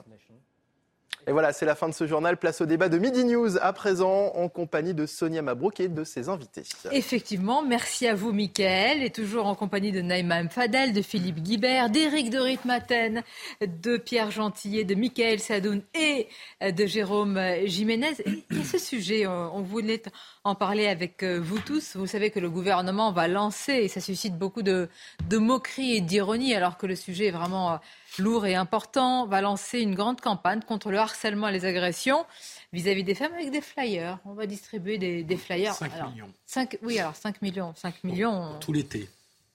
Vous êtes bien, bien informé. Euh, alors, pour quel, pour quel résultat? À mon avis, pour dépenser de l'argent pour rien. À mon avis, c'est plus une opération de com, de, de, coup de poing, dans la mesure où euh, euh, ces 5 millions de flyers distribués, à ma connaissance, par les forces de l'ordre, gendarmes et police, euh, ne vont pas toucher l'ensemble des femmes.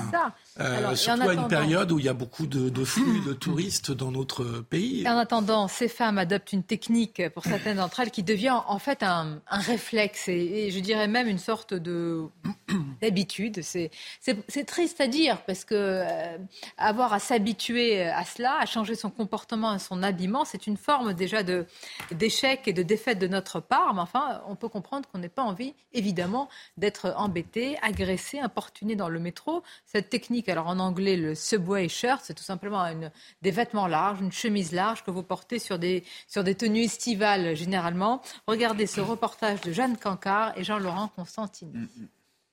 Un geste presque devenu un réflexe pour cette jeune fille enfiler une veste juste avant de monter dans la rame. On retrouve de tout un peu dans le métro, donc forcément avoir une chemise c'est quand même euh, plus euh, rassurant je pense. Dans les transports en commun, près de 90% des femmes affirment avoir déjà été victimes de harcèlement.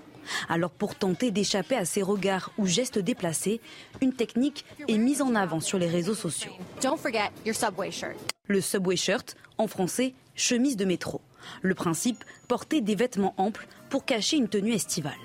Je fais comme ça, hop, dans le métro Dans le métro. On se rhabille. Des fois, je prends même le pantalon et le sweat que je mets par-dessus ma robe. Une défense adoptée par de nombreuses Parisiennes victimes de mauvaises expériences m'a déjà acheté des pièces euh, comme quoi j'étais une prostituée. Euh, j'étais en petite jupe euh, au-dessus du genou et un t-shirt basique un peu comme celui-là. Cette mère de famille rencontrée dans le métro donne même des consignes à sa fille qui ne connaît pas Paris. D'éviter une jupe trop courte, plutôt, je dis pas forcément un pull comme elle a là, mais de se mettre une petite manche. Juste à côté de nous, une jeune femme tente de faire de la résistance, mais nous avoue que ce n'est pas évident. Je vais pas me priver de me mettre en tenue euh, d'été s'il fait chaud, mais je vais flipper forcément. À l'intérieur du métro et même dans la rue, aujourd'hui, une femme sur deux déclare renoncer à s'habiller comme elle le souhaite, par crainte des regards et des commentaires. Alors je dis à chaque fois, on peut comprendre, mais c'est une forme de défaite, de soumission, Jérôme Jiménez. Vous ne pouvez pas être partout. Il y a la police dans les transports. On va parler là dans, dans, dans quelques instants de certains quartiers dans, dans la capitale. Est-ce que vous, vous constatez, vous aussi, que c'était une sorte d'aveu d'échec finalement? Alors c'est un sujet que je connais très très bien, puisque j'ai été enquêteur pendant de nombreuses années au groupe des affaires à caractère sexuel dans les transports, où on investiguait sur les agressions sexuelles et les viols contre X dans les transports. Il y a plusieurs points. Pour répondre par rapport à la campagne qui a été faite, je, ne suis pas sûr que ce soit juste un effet médiatique et de communication. Il faut savoir que nous, les victimes, parfois, il y a différents niveaux dans les atteintes sexuelles. Et par exemple, les femmes qui étaient, les usagères qui étaient victimes euh, de frotteurs ne déposaient pas plainte. Le frotteur était interpellé bien souvent en flagrant délit et la plaignante déposait plainte. Mais quand il y avait un frotteur, on préfère passer son chemin et continuer, alors que ça a un vrai sens. C'est un vrai sens de recenser, identifier euh, les individus ça, il faut le comprendre. Donc, au travers du flyer qui a été distribué dès ce matin, puisque j'ai eu. À qui d'ailleurs? Moi, j'aurais plutôt distribué les flyers aux, hommes pour leur dire voilà ce qui risque. de la RATP. Mais c'est un, vrai, c'est un vrai sujet. Et d'ailleurs, ce, matin même, le préfet Nunes était en compagnie de la directrice de la sécurité euh, de l'agglomération et de la proximité euh, de, de Paris, la DESPAP. Euh, pour euh, justement euh, resensibiliser les effectifs à ce sujet. C'est un sujet qui est pris à bras le corps là-dessus. Vous avez raison, mais enfin, je pense que les agresseurs ne sont pas en train de trembler en se, en se disant il y a un flyer qui va être distribué. Non, ça je l'entends bien. Mais, vous avez raison sur la pédagogie. Mais la pédagogie, elle est importante et pour que l'on puisse aussi investiguer correctement, il faut que les personnes déposent plainte. Et là-dessus, nous, on, a réellement besoin de ces témoignages et d'avoir le signalement. Et c'est pour ça qu'il y, a quand même une fiche réflexe où on, rappelle un petit peu hein, le 31-17 ou tous les moyens qui sont mis à disposition des usagers et des usagères pour déposer plainte. Euh, ensuite, moi, bien souvent, vous savez, j'ai eu le cas hein, de, plaignantes qui me disaient, et ça c'était, c'était scandaleux, et qui me disaient, mais en fait, euh, je suis victime d'une agression sexuelle, mais j'aurais pas dû m'habiller comme ça. Combien de fois des ah, femmes m'ont dit. les femmes qui s'adaptent. Ouais, et, et nous, nous c'était vraiment notre hantise. On leur disait, parce qu'elles étaient bien sûr choquées psychologiquement, et euh, dans l'accompagnement et dans l'empathie qu'on avait pour elles, et toute la bienveillance que l'on porte au moment d'un dépôt de plainte, on leur disait, non, mais attendez, vous n'êtes pas responsable de ce qui vous est arrivé. Je ne dis pas, justement, je dis pas que le gouvernement ne fait pas autre chose, mais enfin, des flyers, pourquoi euh, Pour, euh, comment dire, contre des hommes qui, qui suivent, qui insultent de prostituées, de voilà, euh, ces femmes-là qui se frottent, qui menacent parfois de violer, qui agressent, juste, je, veux dire même en parler. Je veux dire, il y a une, mais rappelez-vous, la, la, tellement abyssal, je veux la, dire, la RATP avait fait une campagne très forte, mettant même en scène des animaux comme prédateurs en 2018. dans Hier, hier j'ai reçu à la radio sur Europe 1 une victime d'agression. C'est un homme, un journaliste, qui a défendu une femme ah qui s'est fait euh, qui, s'est fait agresser sexuellement. Euh, voilà. Et cet homme ensuite a subi un déchaînement de coups d'une violence incroyable, des coups de pied dans la tête. Il a failli euh, mourir. Et je lui disais, mais qu'est-ce que c'est? Est-ce que je lui dis le mot des civilisations Mais il m'a dit, mais bien sûr. Il m'a dit, mais je n'étais pas considéré comme un être humain. Il m'a dit, je suis intervenu. Personne n'est intervenu. J'ai reçu des mails de gens qui m'ont dit ça je le dis à l'antenne puisqu'il m'en a parlé, il l'a pas dit à l'antenne, mais euh, on peut le faire, puisqu'on ne cite personne, nommément évidemment, et il m'a dit, je suis passée, j'ai vu, mais je suis rentrée chez moi. J'ai eu peur. On peut comprendre la peur. mais voyez-vous, euh, c'est, en fait, c'est effrayant. C'est-à-dire, vous vous dites, il y a une indifférence. Une indifférence à une agression euh, terrible. Vous, vous l'avez constaté, ça, Jérôme Jiménez Non, mais oui, bien sûr, c'est un, vrai sujet. Après, euh, il faut rappeler aussi à taille humaine que c'est des millions de voyageurs en Ile-de-France. On va parler de voilà, un million de voyageurs sur l'RER et que c'est très, très difficile d'être présent partout. C'est des millions de voyageurs. Avec les personnels de la RATP qui sont... vous, avez les personnels de la RATP, vous avez les personnels de la SNCF, les agents CHUS, vous avez la police. Euh, qui et va en distribuer ces flyers D'ailleurs, c'est vous Augmente. Là, oui, j'ai pas eu les informations. Sûrement les policiers et les gendarmes, d'ailleurs, ça va vous faire un travail en plus. J'ai vu passer le flyer. Mais non, non, c'est. Pardon J'aimerais bien voir ce qu'il y a écrit sur le flyer, c'est ça qui m'a. Oui. Bah, je l'ai là, on rappelle Moi, les ce que je voudrais, euh, en fait. Euh, c'est une campagne vraiment contre les outrages sexistes et sexuels dans les transports. Oui, une mise en garde, en fait. Exactement. Moi, ce que je voudrais, une campagne de sensibilisation et rappel. Oui, mais ce que, pardon de vous couper, mais c'est ce qu'on voit partout. Je voyais dans les, nos toilettes ici à Canal+, il y a, il y a un panneau, j'étais d'ailleurs surpris de le voir hier, qui indique attention, si vous êtes témoin de harcèlement ou de violence, prévenez tout de suite tel numéro. Bah, vous voyez, c'est quand même quelque chose qui se développe. Vous savez ce qui est terrible Moi, je l'ai constaté dans le train. Mm. Mais là, je ne parle pas forcément de. Euh, j'ai vu sur un train, sur un trajet, qu'il y avait mm. euh, une campagne pour dire si vous insultez, mm. voilà. C'est-à-dire qu'on en est là. On a besoin de rappeler, si insulter, et condamner. Je regardais, je dis on en est là. Le trash sexiste qui a été aggravé, pourtant, je veux dire, c'est un sujet sur lequel euh, il y a quand même de, de, grosses répercussions. Et nous, on est vraiment sensibilisés là-dessus. Et on travaille correctement. Je tiens à le dire à l'antenne et j'ai vraiment je le dis avec toute honnêteté, sur les affaires les plus graves, donc les affaires criminelles, les affaires de viol en Ile-de-France, on était à 100% d'élucidation sur toutes les affaires que l'on traitait. Hmm. Alors Jérôme, euh, moi ce que j'aimerais bien savoir, c'est qu'effectivement on peut réagir, on est toujours en train de réagir en fait, mais est-ce qu'on identifie la cause? D'où ça, vient? Parce que la France, et notamment, bon, euh, on a eu une évolution effectivement des mœurs, des rapports euh, hommes-femmes, de la manière de s'habiller, beaucoup plus de liberté.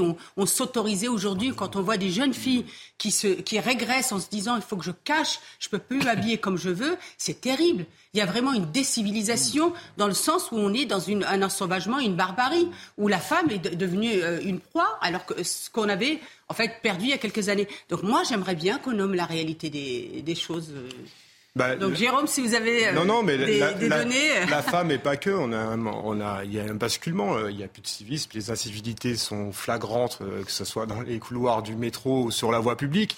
Et en fait, ça, ça, génère une atmosphère qui, qui, qui, qui, est propice justement aux, aux délits et aux infractions de, de, la, de la sorte. Moi, j'aimerais quand même dire quelque chose. Alors, ça concerne toute la société et euh, l'unité pour moi de la société face à ces phénomènes est essentielle. C'est-à-dire que si d'un coup, dans la rame de métro, tout le monde réagit en bloc contre les agresseurs, il n'y aura plus ce genre de phénomène. Oui, mais Donc, ça se passe pas aussi facilement parfois. Là, l'agression, il était seul dans un couloir, la femme se fait agresser, il y a deux personnes derrière. Lui, en une fraction de seconde, il décide d'y aller et il va presque perdre la vie en le faisant. Je, mais complètement. Chaque, chaque exemple Corian nous fait d'ailleurs à sa place. Ça, c'est la vraie mais personne ne peut présumer de ce qu'il aurait fait. C'est une vraie question. mais, mais il faut réagir en bloc et l'exemple de ce journaliste euh, euh, en, témoigne. Tout le monde devrait euh, s'opposer à ça en bloc et ça donnerait moins peur aux gens après d'intervenir. C'est un effet d'entraînement. La deuxième deuxième chose, quand même, le sujet qu'on n'a pas encore euh, euh, abordé, et désolé, j'ai pas envie d'être caricatural dans ça, mais dans les transports en commun en Ile-de-France, 60% des agressions sexuelles sont le fait d'étrangers. Je ne sais pas si Jérôme Jiménez pourrait confirmer, euh, pourrait corroborer ces chiffres avec des observations, mais c'est quand même un sujet dont il faut parler et qui ressort aussi dans l'exemple de Montpellier. Quand on parle de décivilisation, moi je veux bien, mais d'une part il y a une décivilisation, d'autre part il y a un changement de civilisation. Et dans certaines civilisations, la nudité de la femme est perçue comme corruptrice. C'est pour ça que les flyers, après avoir lancé les numéros verts et les applications, bah, c'est pas à la hauteur d'un problème euh, et qui s'enracine dans notre pays. Et c'est très important, attention, j'écoute ce que Jean Jiménez a dit, c'est important de dire aux femmes qu'elles doivent réagir et porter plainte. Qu'elles doivent déposer plainte. Quand, vous voyez qu'aujourd'hui, les migrants, le, pourcentage le plus important, ce sont des Afghans, des jeunes Afghans de 20 à 25 ans, euh, vous vous rendez bien compte que, que en termes de, de, de, référentiel, de, de, mœurs, etc., culturels, on est mais à... Je rebondis au tac au tac selon le Pew Research Center, 85% des Afghans sont pour la lapidation des femmes adultères. Attendez, attendez. Très bien. Ce qui est terrible, moi, ce que je remarque, c'est que, c'est une forme de, défaite, je le redis, d'avoir à se, à se couvrir, parce que finalement, le voile, la, chemise, on se couvre pour ne pas provoquer le regard qu'on n'a pas à provoquer parce qu'on on s'habille comme on veut. C'est ça la réalité. C'est le, grand changement. On en revient à la répression. Elle est où la répression? Qu'est-ce que vous en faites de ces gens-là? Si vous les arrêtez dans le métro, vous les emmenez où? Ils vont au poste, ils sont relâchés? Et sont peut-être des pédophiles? c'est et c'est ça le problème. Vous en faites quoi? Il n'y a aucune répression. Ils sont tous relâchés, je pense, vous n'allez pas me démentir. alors écoutez, sur les faits euh, à caractère sexuel, ils sont quand même condamnés. C'est, ah, sur cette matière-là, non, non, non, sincèrement, sur cette matière-là, nous, on avait des, des résultats qui étaient encourageants et euh, bien évidemment quand il y a une politique pénale qui est à la hauteur euh, et qui a, où il y a la volonté hein, bien de, traiter et de prendre avec le plus grand sérieux euh, et d'éradiquer le phénomène, on avait des résultats avec des déferments et des condamnations fermes pour les individus qui euh, commettaient ces faits. Bien, mais il ne faut pas que cette chemise devienne euh, le vêtement qui va couvrir demain une femme, plusieurs femmes, et puis devienne une habitude et un fait, parce que là, vraiment, on changerait. là, en parlant de civilisation, on change d'une forme de, civilisation, parce que dans ce cas-là, changement de civilité. On ne peut pas se dire que nous provoquons le regard. Non, euh, mais moi, j'avoue qu'il y a un point que je n'arrive pas à comprendre. C'est compte tenu de tous ces constats qu'on peut faire, qui sont relativement convergents, pourquoi la présence humaine n'est pas renforcée oui, ça.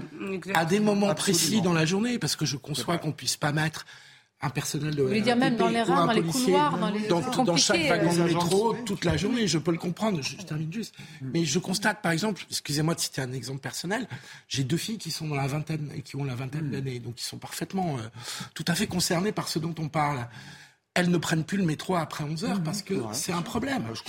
Et donc pourquoi le week-end, le soir, mhm. à des moments où les gens sortent, où les jeunes sortent, et c'est bien normal parce que là ce serait une autre régression euh, de faire qu'ils ne sortent pas, pourquoi on ne renforce pas l'agression dont je parle à ces moments-là L'agression dont j'ai parlé avec euh, ce, mm. Euh, Judicael Irel, il s'appelle, qui a écrit Concorde Rouge. C'était après le travail, à partir de 19h. C'était station Concorde à Paris. Oui, c'est ça. Donc, ça peut c'est banal. c'est une situation totalement le euh, banal qui peut finir en tragique. Mais ce qui est triste, juste pour répondre à, ce qui vient d'être dit, hein, les effectifs à la brigade des réseaux franciliens augmentent. Et après, il y a aussi une augmente parce que bien évidemment, il y a aussi des nouvelles lignes à sécuriser à l'avenir avec le Grand Paris. Et euh, il y a réellement, nous on le voit sur le terrain, on a, je ne pas les chiffres, mais on a de plus en plus de policiers qui euh, sont affectés à la brigade des réseaux franciliens pour sécuriser les transports. N'oubliez, n'oubliez pas, n'oubliez pas, n'oubliez pas que nous avons les agressions, les femmes. Alors, alors, vous savez quoi? C'est quoi la, solution extrême? Je vais tous vous choquer. Faisons des rames pour les femmes, c'est tout. N'oubliez. Bah, c'est ce qu'avaient certains. Certaines femmes avaient. Pardonnez-moi. Le soir, faisons des rames pour les femmes. Ce qui est terrible. Bonjour la régression. Ce qui est terrible, c'est que certaines féministes avaient proposé ça. N'oubliez pas. L'admettre, c'est la ah, bah solution c'est pas la solution. Ah, désolé de vous le dire, mais. Ah, je peux pas. Aujourd'hui, Attendez, je peux parler. Donc on fait comme en Égypte. Attendez, deux secondes. Euh, en l'état, une façon de réagir, d'accord euh, moi, je vous dis effectivement, aujourd'hui, je, je, pense, hein, dans la situation dramatique dans l'économie, parce que c'est dramatique, c'est-à-dire qu'aujourd'hui, c'est c'est pas le, les délinquants qui vont essayer de tricher avec la société, c'est la société qui va s'adapter aux délinquants. C'est ça le grand basculement. C'est-à-dire ces femmes prennent un, un habit, un t-shirt pour, pour, pour s'adapter, pour, pour, pour éviter les agressions. On en est quand même là. Donc évidemment, euh, c'est pour ça qu'aujourd'hui, je pense que si vous proposez demain à, à des femmes, je suis sûr que demain vous proposez à des femmes, c'est pas une solution idéale, mais vous proposez demain à des femmes une rame qui est réservée euh, à, pour, pour, les femmes, bah, évidemment, elles vont tous se précipiter dedans. Je m'empresse de dire, je m'empresse de dire qu'évidemment, je ne veux pas ce type de société parce que c'est un aveu d'échec. C'est un aveu d'échec, mais si on ne pose pas les bons constats, je suis désolé, ça a été rappelé mon voisin, et ce sont les chiffres du ministère de l'Intérieur, c'est absolument incontestable. 62% des mises en cause dans le métro à Paris, enfin dans les transports en commun, sont des personnes de euh, nationalité étrangère. Donc ça, on doit le regarder à un moment si on veut traiter le problème. Jérôme. Je vais juste revenir juste sur un élément qui est important. Vous avez aussi, et ça vous, vous, ne, le voyez pas, mais vous avez de nombreux policiers qui travaillent en tenue civile. Et si vous ne travaillez pas en tenue civile, vous ne pouvez pas interpeller en flagrant délit un frauteur. Ce n'est pas vrai. Il faut les autoriser. Ah, c'est-à-dire qu'on les voit pas beaucoup aujourd'hui. Parce qu'ils sont en euh, tenue mais moi, aussi. Et il y en a beaucoup. J'ai assisté quand même à des actes vraiment euh, extrêmes. Et ben malheureusement, moi-même, j'ai appelé un numéro de la SNCF pour qu'ils attendent la personne à l'arrivée. Il n'y avait personne pour te. Alors, répondre à ta question juste, même qui, confirme, qui confirme justement. Alors vous, dans votre pratique, vous avez interpellé des personnes qui étaient majoritairement de nationalité française ou de nationalité étrangère? Majoritairement de nationalité étrangère. Euh, simplement, vous avez dit sur la SNCF, le, cas dont je vous parle de ce monsieur qui a été agressé, il y a deux agents de la RATP qui sont venus prendre ses coordonnées, etc. Enfin, bon, il était dans un état où il y avait plus, euh, il a été emmené d'urgence, mais il n'a jamais eu de nouvelles. Ensuite. Bah voilà. Bah, euh, écoutez, moi je suis arrivée. Il n'a jamais eu de nouvelles de la RATP. Alors peut-être que maintenant, je crois savoir d'ailleurs qu'ils l'ont contacté parce qu'il y a la sortie du livre cinq ans après, mais voilà où nous en sommes. Je vais faire juste provocation par rapport à votre, à votre proposition. Sujet, là. Donc pendant qu'on y est, on a qu'à faire donc des rames que de, de femmes, mais aussi la piscine. Dans ce cas-là, on peut donner raison à certains qui veulent euh, autoriser à des créneaux de piscine. Faisons gaffe, faisons gaffe. Et puis, la multiplication des policiers sur le terrain, je, pense qu'elle a, elle a, sa place dans le dispositif, mais je pense que ce n'est pas non plus la panacée. Et ce qui est triste dans tout ça, c'est que ce qui relevait avant de la norme sociale, on ne faisait pas ça à une femme. Il doit aujourd'hui intégrer le domaine de la loi et de la répression policière. C'est ça qui est triste. Absolument. Certaines évidences n'ont pas besoin de loi pour. Euh, il ne faut pas idéaliser non plus le passé parce qu'il y avait évidemment, beaucoup ce type de harcèlement aussi. On en parlait beaucoup moins.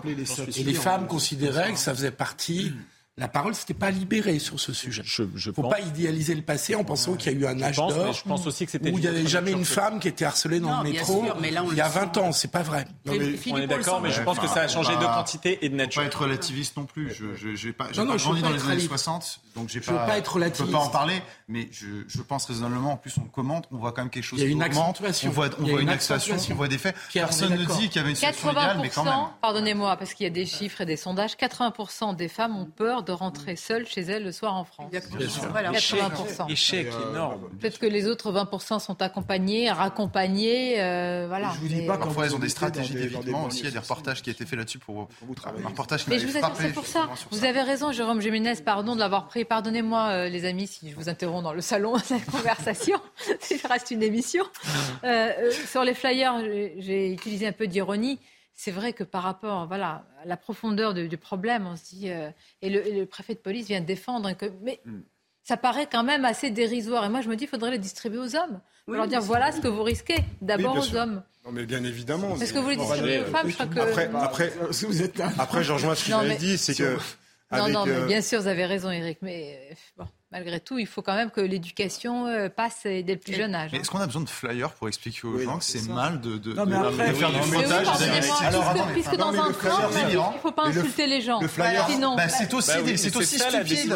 Mais nous en sommes là aujourd'hui. Oui, mais c'est complètement. Non seulement c'est stupide, mais ça ne sert à rien. Ce qui est relevé d'une non. Tous en même temps, faites preuve de politesse. Ça ne sert pas à rien parce que dans ce moment-là aussi, quand vous échangez et vous donnez un flyer un usager. C'est un moment aussi, c'est un rapprochement avec la population. C'est un moment où vous allez avoir de la médiation, c'est un moment où vous allez avoir de l'échange et euh, voilà à des fins d'information. Ça peut être. Vous avez dit que la majorité des interpellés étaient des étrangers. Est-ce que vous pensez sincèrement qu'en leur donnant un flyer, en leur rappelant tel article de loi dans le droit français, ils vont changer d'attitude? Je suis pas Par contre, on peut via les associations qui euh, qui doivent accompagner ces personnes, toutes les associations qui doivent accompagner ces personnes-là, puisque certaines sont en attente, par exemple, de, de, pouvoir euh, que que leur demande d'asile soit validée, on peut se dire que dans ce cas-là, on peut aussi les informer des risques qu'ils encourent.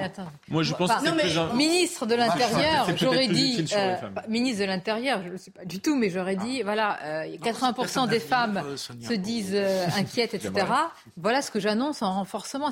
Je ne dis pas, il y a une campagne de 5 millions de flyers, même en termes de, de, de, Autant mettre un numéro 20, même en termes d'annonce, comme le numéro 20 n'aboutit pas. Bien sûr, bien sûr, d'autant que Mais c'est important, il y a des numéros, il y a une procédure à suivre. Vous faites un travail exceptionnel, c'est l'occasion de le souligner, notamment dans les transports. Ce n'est jamais facile, euh, évidemment, avec des situations extrêmement euh, compliquées. Il faut dire aux femmes, défendez-vous et portez plainte. Oui, c'est ça, ou alors euh, ayez une petite bombe lacrymogène, comme ça, si vous êtes... Oui, mais on n'a pas le droit. Moi, je sais que ah j'en ai... Aussi. Apparemment, Malheureusement, mais... Ça, même moi, homme, je, ah bah, je, me priverai. Bon, on a le droit d'avoir une bombe? Je pense que c'est à l'État aussi, malgré tout, il faut se défendre ça mais c'est à l'État. Hein. c'est la prérogative de l'État de garantir le droit à la sécurité. Sinon, aussi, c'est le Far West. Hein, si chacun se, défend soi-même, même si vous avez raison. Bien sûr. Une courte pause. Alors, fusion carte d'identité, carte vitale, la même. Mais alors, qu'est-ce qui se passe pour la biométrie? Moi, j'étais sûre qu'on allait vers... Euh, beaucoup avancé. Bon, on va en parler à tout de suite. Midi News, la suite en direct, plusieurs sujets à vous soumettre. Dans cette dernière partie, nous parlerons de la fusion entre carte d'identité et carte vitale. Je suis sûre que vous avez un avis sur la question. Et puis nous parlerons, euh, puisque nous avons euh, euh, Jérôme Jiménez qui est avec nous en plateau, de ce qui se passe dans certains quartiers à Paris qui étaient réputés tranquilles, notamment le 12e arrondissement. Si vous ne connaissez pas la capitale, on va vous le décrire. Si vous y habitez, vous faites partie de ceux qui se sont plaints et qui tirent la sonnette d'alarme. On va en parler après le rappel des titres. C'est News Info, Audrey Berthaud. Le nombre de détenus en France a atteint un nouveau record historique. Au 1er mai, il y a plus de 73 000 personnes incarcérées dans les prisons françaises. Ce sont les données du ministère de la Justice dévoilées ce midi. La densité carcérale s'établit donc à 120,2%. La surpopulation continue donc de euh, s'aggraver. L'insoumis Éric Coquerel a donné son feu vert à l'examen de la proposition de loi qui doit abroger le texte sur la réforme des retraites à 64 ans. Elle, Braun-Pivet, la présidente de l'Assemblée, a assuré qu'elle prendrait ses responsabilités pour empêcher le vote de ce texte, ce texte qui est attendu demain en commission et le 8 juin dans l'hémicycle. Et puis ils seront 10 000 à se relayer pour porter la flamme olympique. La flamme doit traverser une soixantaine de départements de mai à juillet 2024. Et c'est les champions de natation Laure et Florent Manoudou qui ont été désignés pour être les capitaines de ce relais. La flamme sera allumée à Olympie en Grèce et arrivera par la mer à Marseille le 8 mai. Oui. Formidable. On va suivre ce périple ensemble. Cher Audrey, merci à vous. Euh, le plan contre là, ou plutôt les fraudes sociales, avec cette mesure qui nous concerne tous, la fusion entre la carte d'identité et la carte vitale, elle ne ferait plus qu'une. L'objectif étant, bien sûr, vous l'avez compris, d'empêcher qu'on se passe, hein, la carte vitale entre plusieurs euh, personnes. Alors il y a des obstacles, on va en parler. Il y a la CNIL, comme vous le savez, très souvent, qui est d'ailleurs un obstacle pour beaucoup de choses et pour ce genre de, mesures. Écoutons à ce sujet le, le ministre des Comptes publics, Gabriel Attal. Il y avait, quand le président de la République a été élu en 2017, 2 300 000 cartes vitales surnuméraires, c'est-à-dire en circulation alors qu'elles n'auraient pas dû l'être en grande partie du fait de doublons de personnes qui auparavant étaient par exemple au RSI, le régime social des indépendants, et qui ont rejoint le régime général. Mais on a désactivé ces cinq dernières années 2 300 000 cartes vitales en surnombre. Donc l'enjeu, c'est d'arriver à mieux identifier l'identité de la personne et les droits à la sécurité sociale. C'est la raison pour laquelle on a décidé de lancer, avec Gérald Darmanin et François Braun, une mission de préfiguration pour aller vers une fusion entre la carte vitale et la carte d'identité qui nous permettra de sécuriser davantage l'identité de la personne et les droits à la sécurité sociale. Bien, on peut comprendre les arguments du ministre qui sont tout à fait louables, mais il y a une chose que je ne comprends pas, Eric de Ritmaten. Euh, le Parlement avait voté quand même la mise en place de la biométrie pour la carte vitale, pour sécuriser le fichier, et là, le ministre annonce que bah, il met à la poubelle tout ça. Alors la biométrie, oui, c'est-à-dire que le projet aurait été de faire une reconnaissance d'empreintes digitales.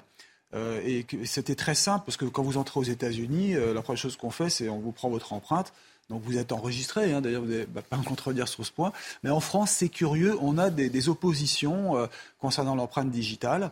Euh, alors il explique, Gabriel Attal, que euh, si vous avez une personne qui va acheter des médicaments à la pharmacie à votre place, comment va-t-elle faire pour valider votre empreinte? Alors pourquoi, ils, ont, pourquoi ils ont avancé sur ce sujet qui était décrit comme étant plus efficace et plus rapide? Oui, c'est clair, je ne comprends pas. Et alors d'autre part, si vous, rassure, vous avez l'intelligence artificielle qui se développe.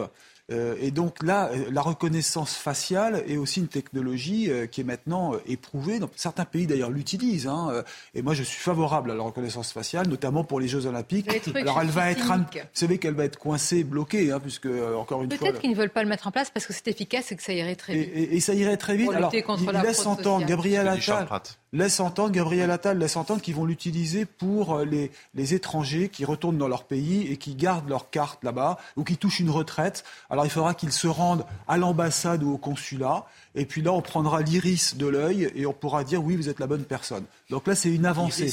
L'iris Oui, le, ça, veut dire que c'est une analyse hein, qui, prend carrément euh, le, visage, l'œil et qui permet de valider si oui ou non vous êtes le détenteur. Il faut dire les choses. Il y a près de 75 millions d'assurés sociaux pris en charge en France depuis des années. Sur 70 millions d'habitants. 68. 68, 69 millions d'habitants. Donc si vous mettez une, une mesure là efficace tout de suite, vous allez sortir du système des millions de mmh. personnes. Mmh.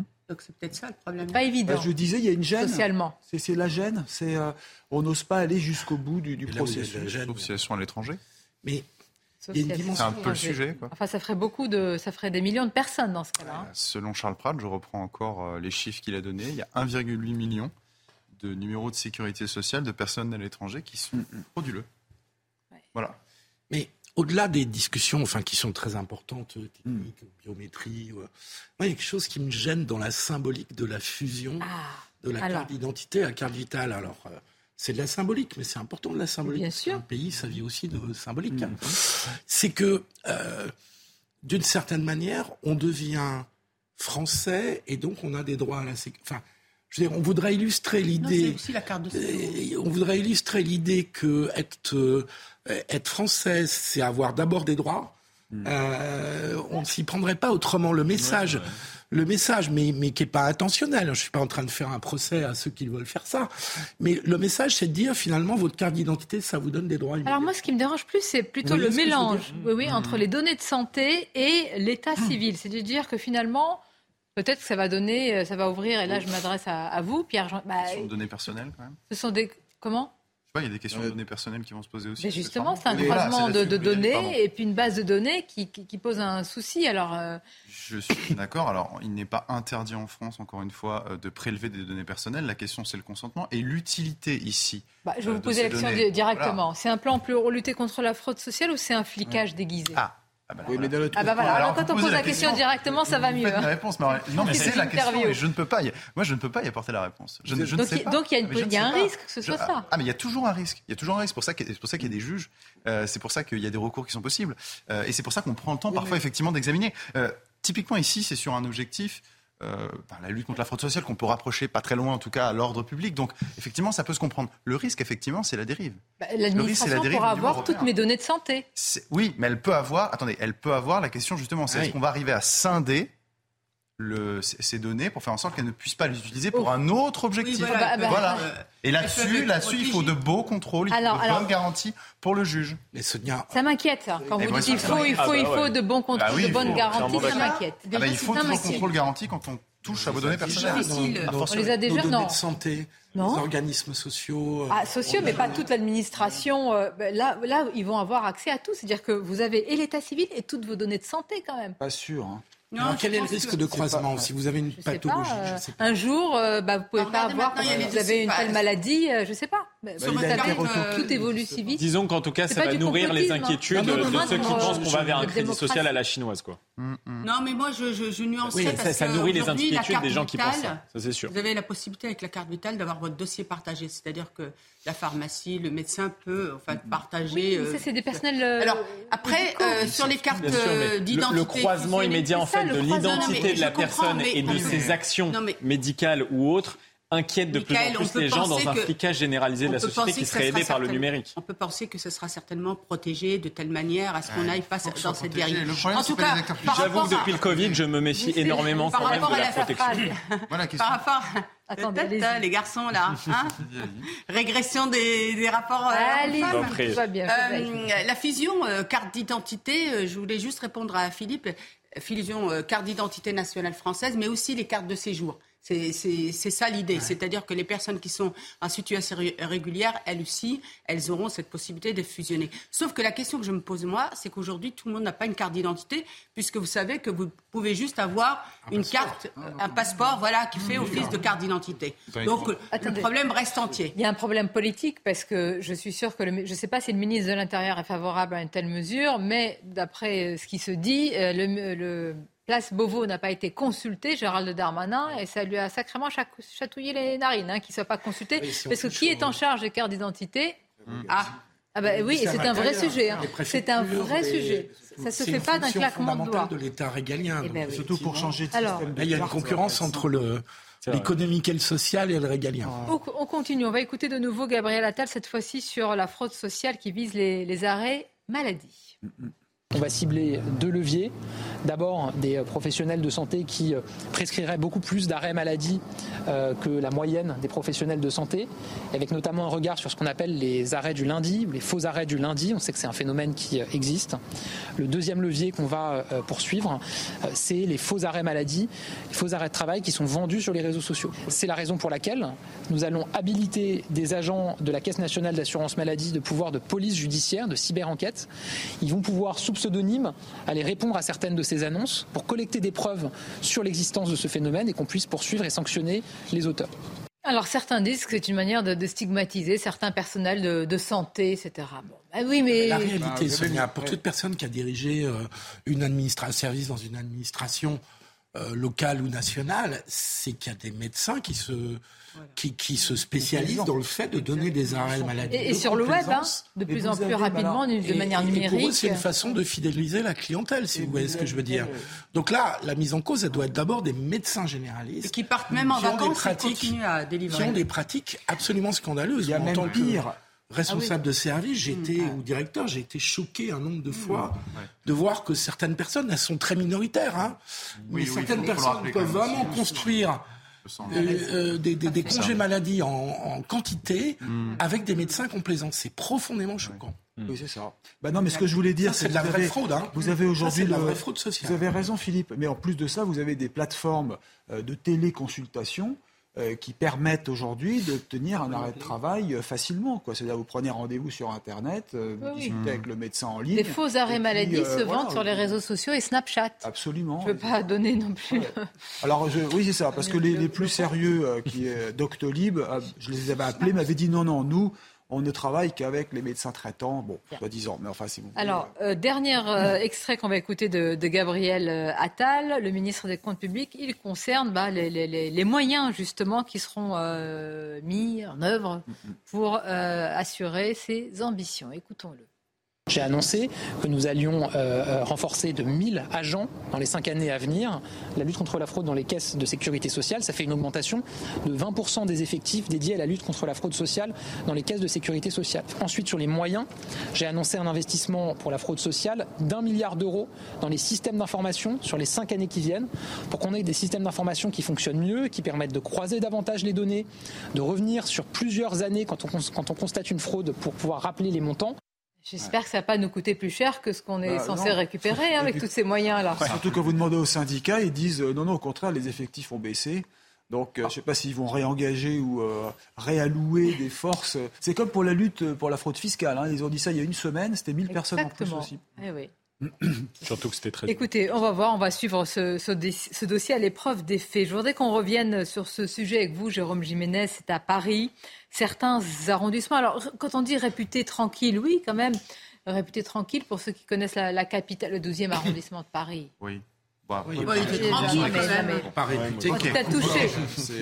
oui, par, une multiplication des actes violents. Donc, alors c'est un peu au sud hein, de la capitale, le 12e arrondissement. Les riverains expriment leur ras-le-bol face à la flambée des trafics, vols, agressions et autres incivilités. Les riverains de la place Henri euh, Freinet, pour ceux qui connaissent, dénoncent un quotidien euh, qui est invivable et, des, et hausse le ton. C'est ça qui est c'est que les habitants ont besoin, ils doivent se réunir en collectif aujourd'hui pour faire avancer leur cause. Voyons ensemble ce reportage. Assister à ce type de scène, c'est le quotidien des habitants de la place Henri Freinet à Paris. De nuit, comme de jour, des bagarres, trafic en tout genre, personne dormant à même le sol, les riverains sont à bout. Il y a beaucoup de déchets sur la place, c'est rarement nettoyé. Euh, quotidiennement, je demande à des gens de se taire. Et là, c'est tout de suite des, insultes, des menaces. Le soir, hein, c'est la cour des miracles. Cela fait deux ans que ces habitants alertent sur la dangerosité de cette place. Mais ils dénoncent un manque de réactivité des pouvoirs publics.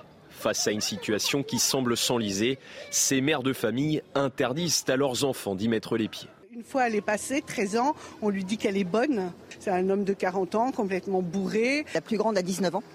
Et je vais la chercher tous les jours à la fac pour ne pas qu'elle ait à rentrer ici toute seule. Une insécurité qui s'invite même chez les riverains. Euh, j'allais sortir de chez moi pour aller travailler un samedi matin à 8h et j'ai ouvert la porte. Et sur mon paillasson, j'ai trouvé euh, un monsieur euh, sous une couverture qui dormait, qui était fortement alcoolisé et assez violent. Formés en collectif, les habitants demandent aux autorités une présence policière accrue et un meilleur nettoyage de la place. Voilà pour le quotidien, c'est eux qui en parlent, hein, de ces riverains, des trafics, des nuisances sonores, des risques d'agression, des habitants qui s'organisent en collectif. Voyez-vous, nous avons parlé tout à l'heure de l'insécurité dans les transports en se disant qu'il fallait davantage de moyens, mais là encore, combien êtes-vous au fond Ou alors on vous multiplie comme les petits pains et à la fin, ben il y a un moment où c'est plus possible. Ben non mais là, il y, a, il y a un lien, il y a une transition. Place Henri Freinet, c'est juste derrière, vous avez dû le voir, derrière Gare de Lyon. Oui.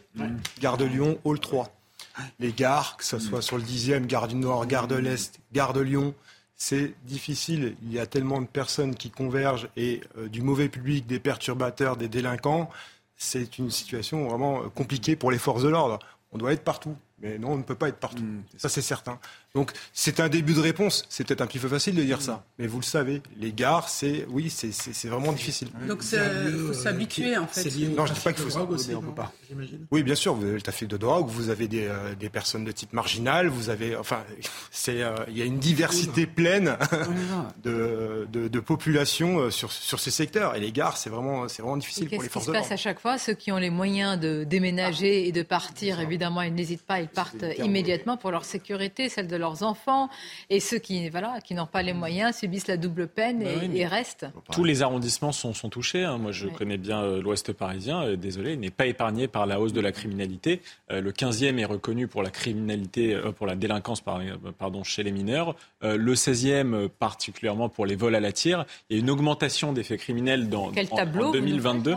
Bien sûr, augmentation dans le 16e en 2022 de 25% des coups et blessures, de 20% des agressions sexuelles, de 15% des vols. Donc il y a une augmentation qui est généralisée. Aucun arrondissement n'est épargné. La place du Trocadéro, ah qui elle-même est perçue comme extrêmement paisibles, riches, etc. Le soir euh, est sujet à une grande criminalité, à une grande délinquance. Peut-être pas une criminalité, une grande délinquance. la police a renforcé les effectifs grâce à la, à la BAC 75N qui vient les aider tous les soirs. Les femmes ne peuvent plus passer par cet endroit le soir parce qu'ils savent qu'il y a un risque et qu'il y a des bandes qui traînent toujours par là. Donc c'est un phénomène qui est généralisé, qui est aussi poussé par la hausse et par l'obligation, il faut le dire, des logements sociaux qui créent des tensions entre les communautés, entre différents groupes sociaux. Et bon, voilà, je pense que, encore une fois, la solution ne peut pas passer que par la multiplication des effectifs de police. Nous avons montré un reportage sur la ville de Montpellier et là encore c'est presque la même chose, j'allais dire les commerçants qui se plaignent d'agressions et en plus de bandes, de réseaux qui sont connus, c'est vraiment des choses qui sont vues et, et, sues par tout le monde. Et on nous a parlé, Jérôme Jiménez, d'une action spécifique véritablement sur un, quartier, j'allais dire, mais dans ce cas-là, il faut faire presque sur euh, une multitude de, quartiers. Ça commence à être compliqué quand même. c'est exactement la réalité. Vous parliez du Trocadéro, il y a eu de nombreuses opérations qui ont été faites, et quand vous interpellez euh, des sauvettes ou autres qui sont relâchés rapidement, ben, de toute façon. Euh, ils reviennent très rapidement aussi. Et c'est le pire, je pense, les marchands à sauvettes, c'est pas ça le problème. Oui, pas ça qui dérange. Et, après, ben, oui, vous pouvez mettre prioriser, euh, faire des actions. Euh, mm. C'est, euh, on est un petit peu ben, pris de court ah. par ces nombreuses personnes qui sont présentes et ces délinquants. C'est vraiment pas une simple affaire. Et voilà, tout est prioritaire dans la police nationale. Alors, quel choix nous faisons-nous? Il faut répondre avec des moyens humains. Écoutez, oui, bien sûr, la sonnette d'alarme tirée par cette habitante. Et je vous donne tout de suite la parole, Philippe, qui parle véritablement oui, d'une incapacité, d'une impossibilité de vivre euh, tranquillement, c'est-à-dire le droit à la sécurité et d'une vie euh, tout à fait paisible euh, n'est pas possible. Écoutons-la. Dans une ville aussi, aussi chère. J'ai des appréhensions euh, quand la nuit arrive parce que je sais que les distributions alimentaires vont arriver, ce qui va euh, attirer un nombre conséquent de personnes, toutes sortes de personnes. Il y a des SDF, il y a des migrants, il y a des alcooliques, il y a des drogués, etc. Donc on sait qu'elles vont arriver, elles vont s'installer sur nos coursives, ça va parler, ça va mettre de la musique, ça va crier, et, là on sait que la nuit c'est foutu pour nous. Et nous, ben, on doit subir, on appelle la police qui vient, mais pas toujours, malheureusement, parce qu'il y a un manque d'effectifs. Euh, il faudrait qu'ils soient tout le temps là hein, sur cette place. Donc on attend. En général, vers 11h, je craque. 23h, j'appelle. Après, ils arrivent euh, bah, à 1h du matin et nous, on doit se lever à 6h. Donc euh, voilà. Alors c'est presque la même demande, hein, voyez-vous, entre les commerçants montpelliérains, les riverains parisiens du 12e arrondissement. C'est une demande policière, une présence pérenne, ce qui n'est pas possible. On ne va pas mettre un policier derrière chaque immeuble, devant chaque immeuble. C'est une vraie question qui se, qui se pose sur la présence policière, sur les effectifs de police, qu'on a déjà augmenté quand même. Parce que ça, on peut critiquer beaucoup le gouvernement, mais enfin, il y a quand même eu une augmentation. Non, non, c'est la police municipale, quand même, aussi. Qui il, y a il y a le développement des polices municipales. Michael soulevait un, un, vrai sujet, qui est celui des HLM. Et mm. Je le constate, je vais pas, il ne s'agit pas de dénier le sujet. Bien sûr. Mais en même temps, de se dire que quand on a construit des ghettos en mettant pardonnez-moi l'expression, tous les pauvres au même endroit et toutes les personnes qui ont des difficultés d'intégration, ça produit aussi des catastrophes. Aussi. Donc euh, on est face à ce, à ce sujet qu'il ne faut pas euh, dénier, mais qui est euh, considérable. Et effectivement, on rentre dans une société sécuritaire. Poser un vrai sujet pour les Jeux Olympiques, hein, parce que vous allez voir le compte à rebours, là, qui va mm. commencer avec ce qui se passe à, à Paris. Vous avez vu qu'il y a des centres d'accueil qui sont déplacés vers euh, la province, les campagnes. C'est un vrai, vrai sujet. Hein. J'imagine que pour vous, c'est un défi énorme. Jérôme Jiménez, on va avoir l'occasion d'en parler. Ah ben oui, oui.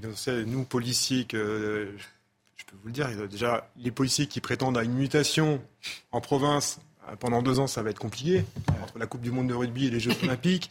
Et euh, pour les congés de, de ces périodes-là, on va être euh, plus que sollicité, ça c'est certain. Bien, on aura l'occasion d'en parler. Ça arrive vite, ces, ces JO. Je vous remercie pour ce débat. C'était un plaisir de vous avoir autour de la table. Merci, beaucoup pour vos argumentaires et vos réponses. Restez avec nous, je l'espère, si vous le souhaitez.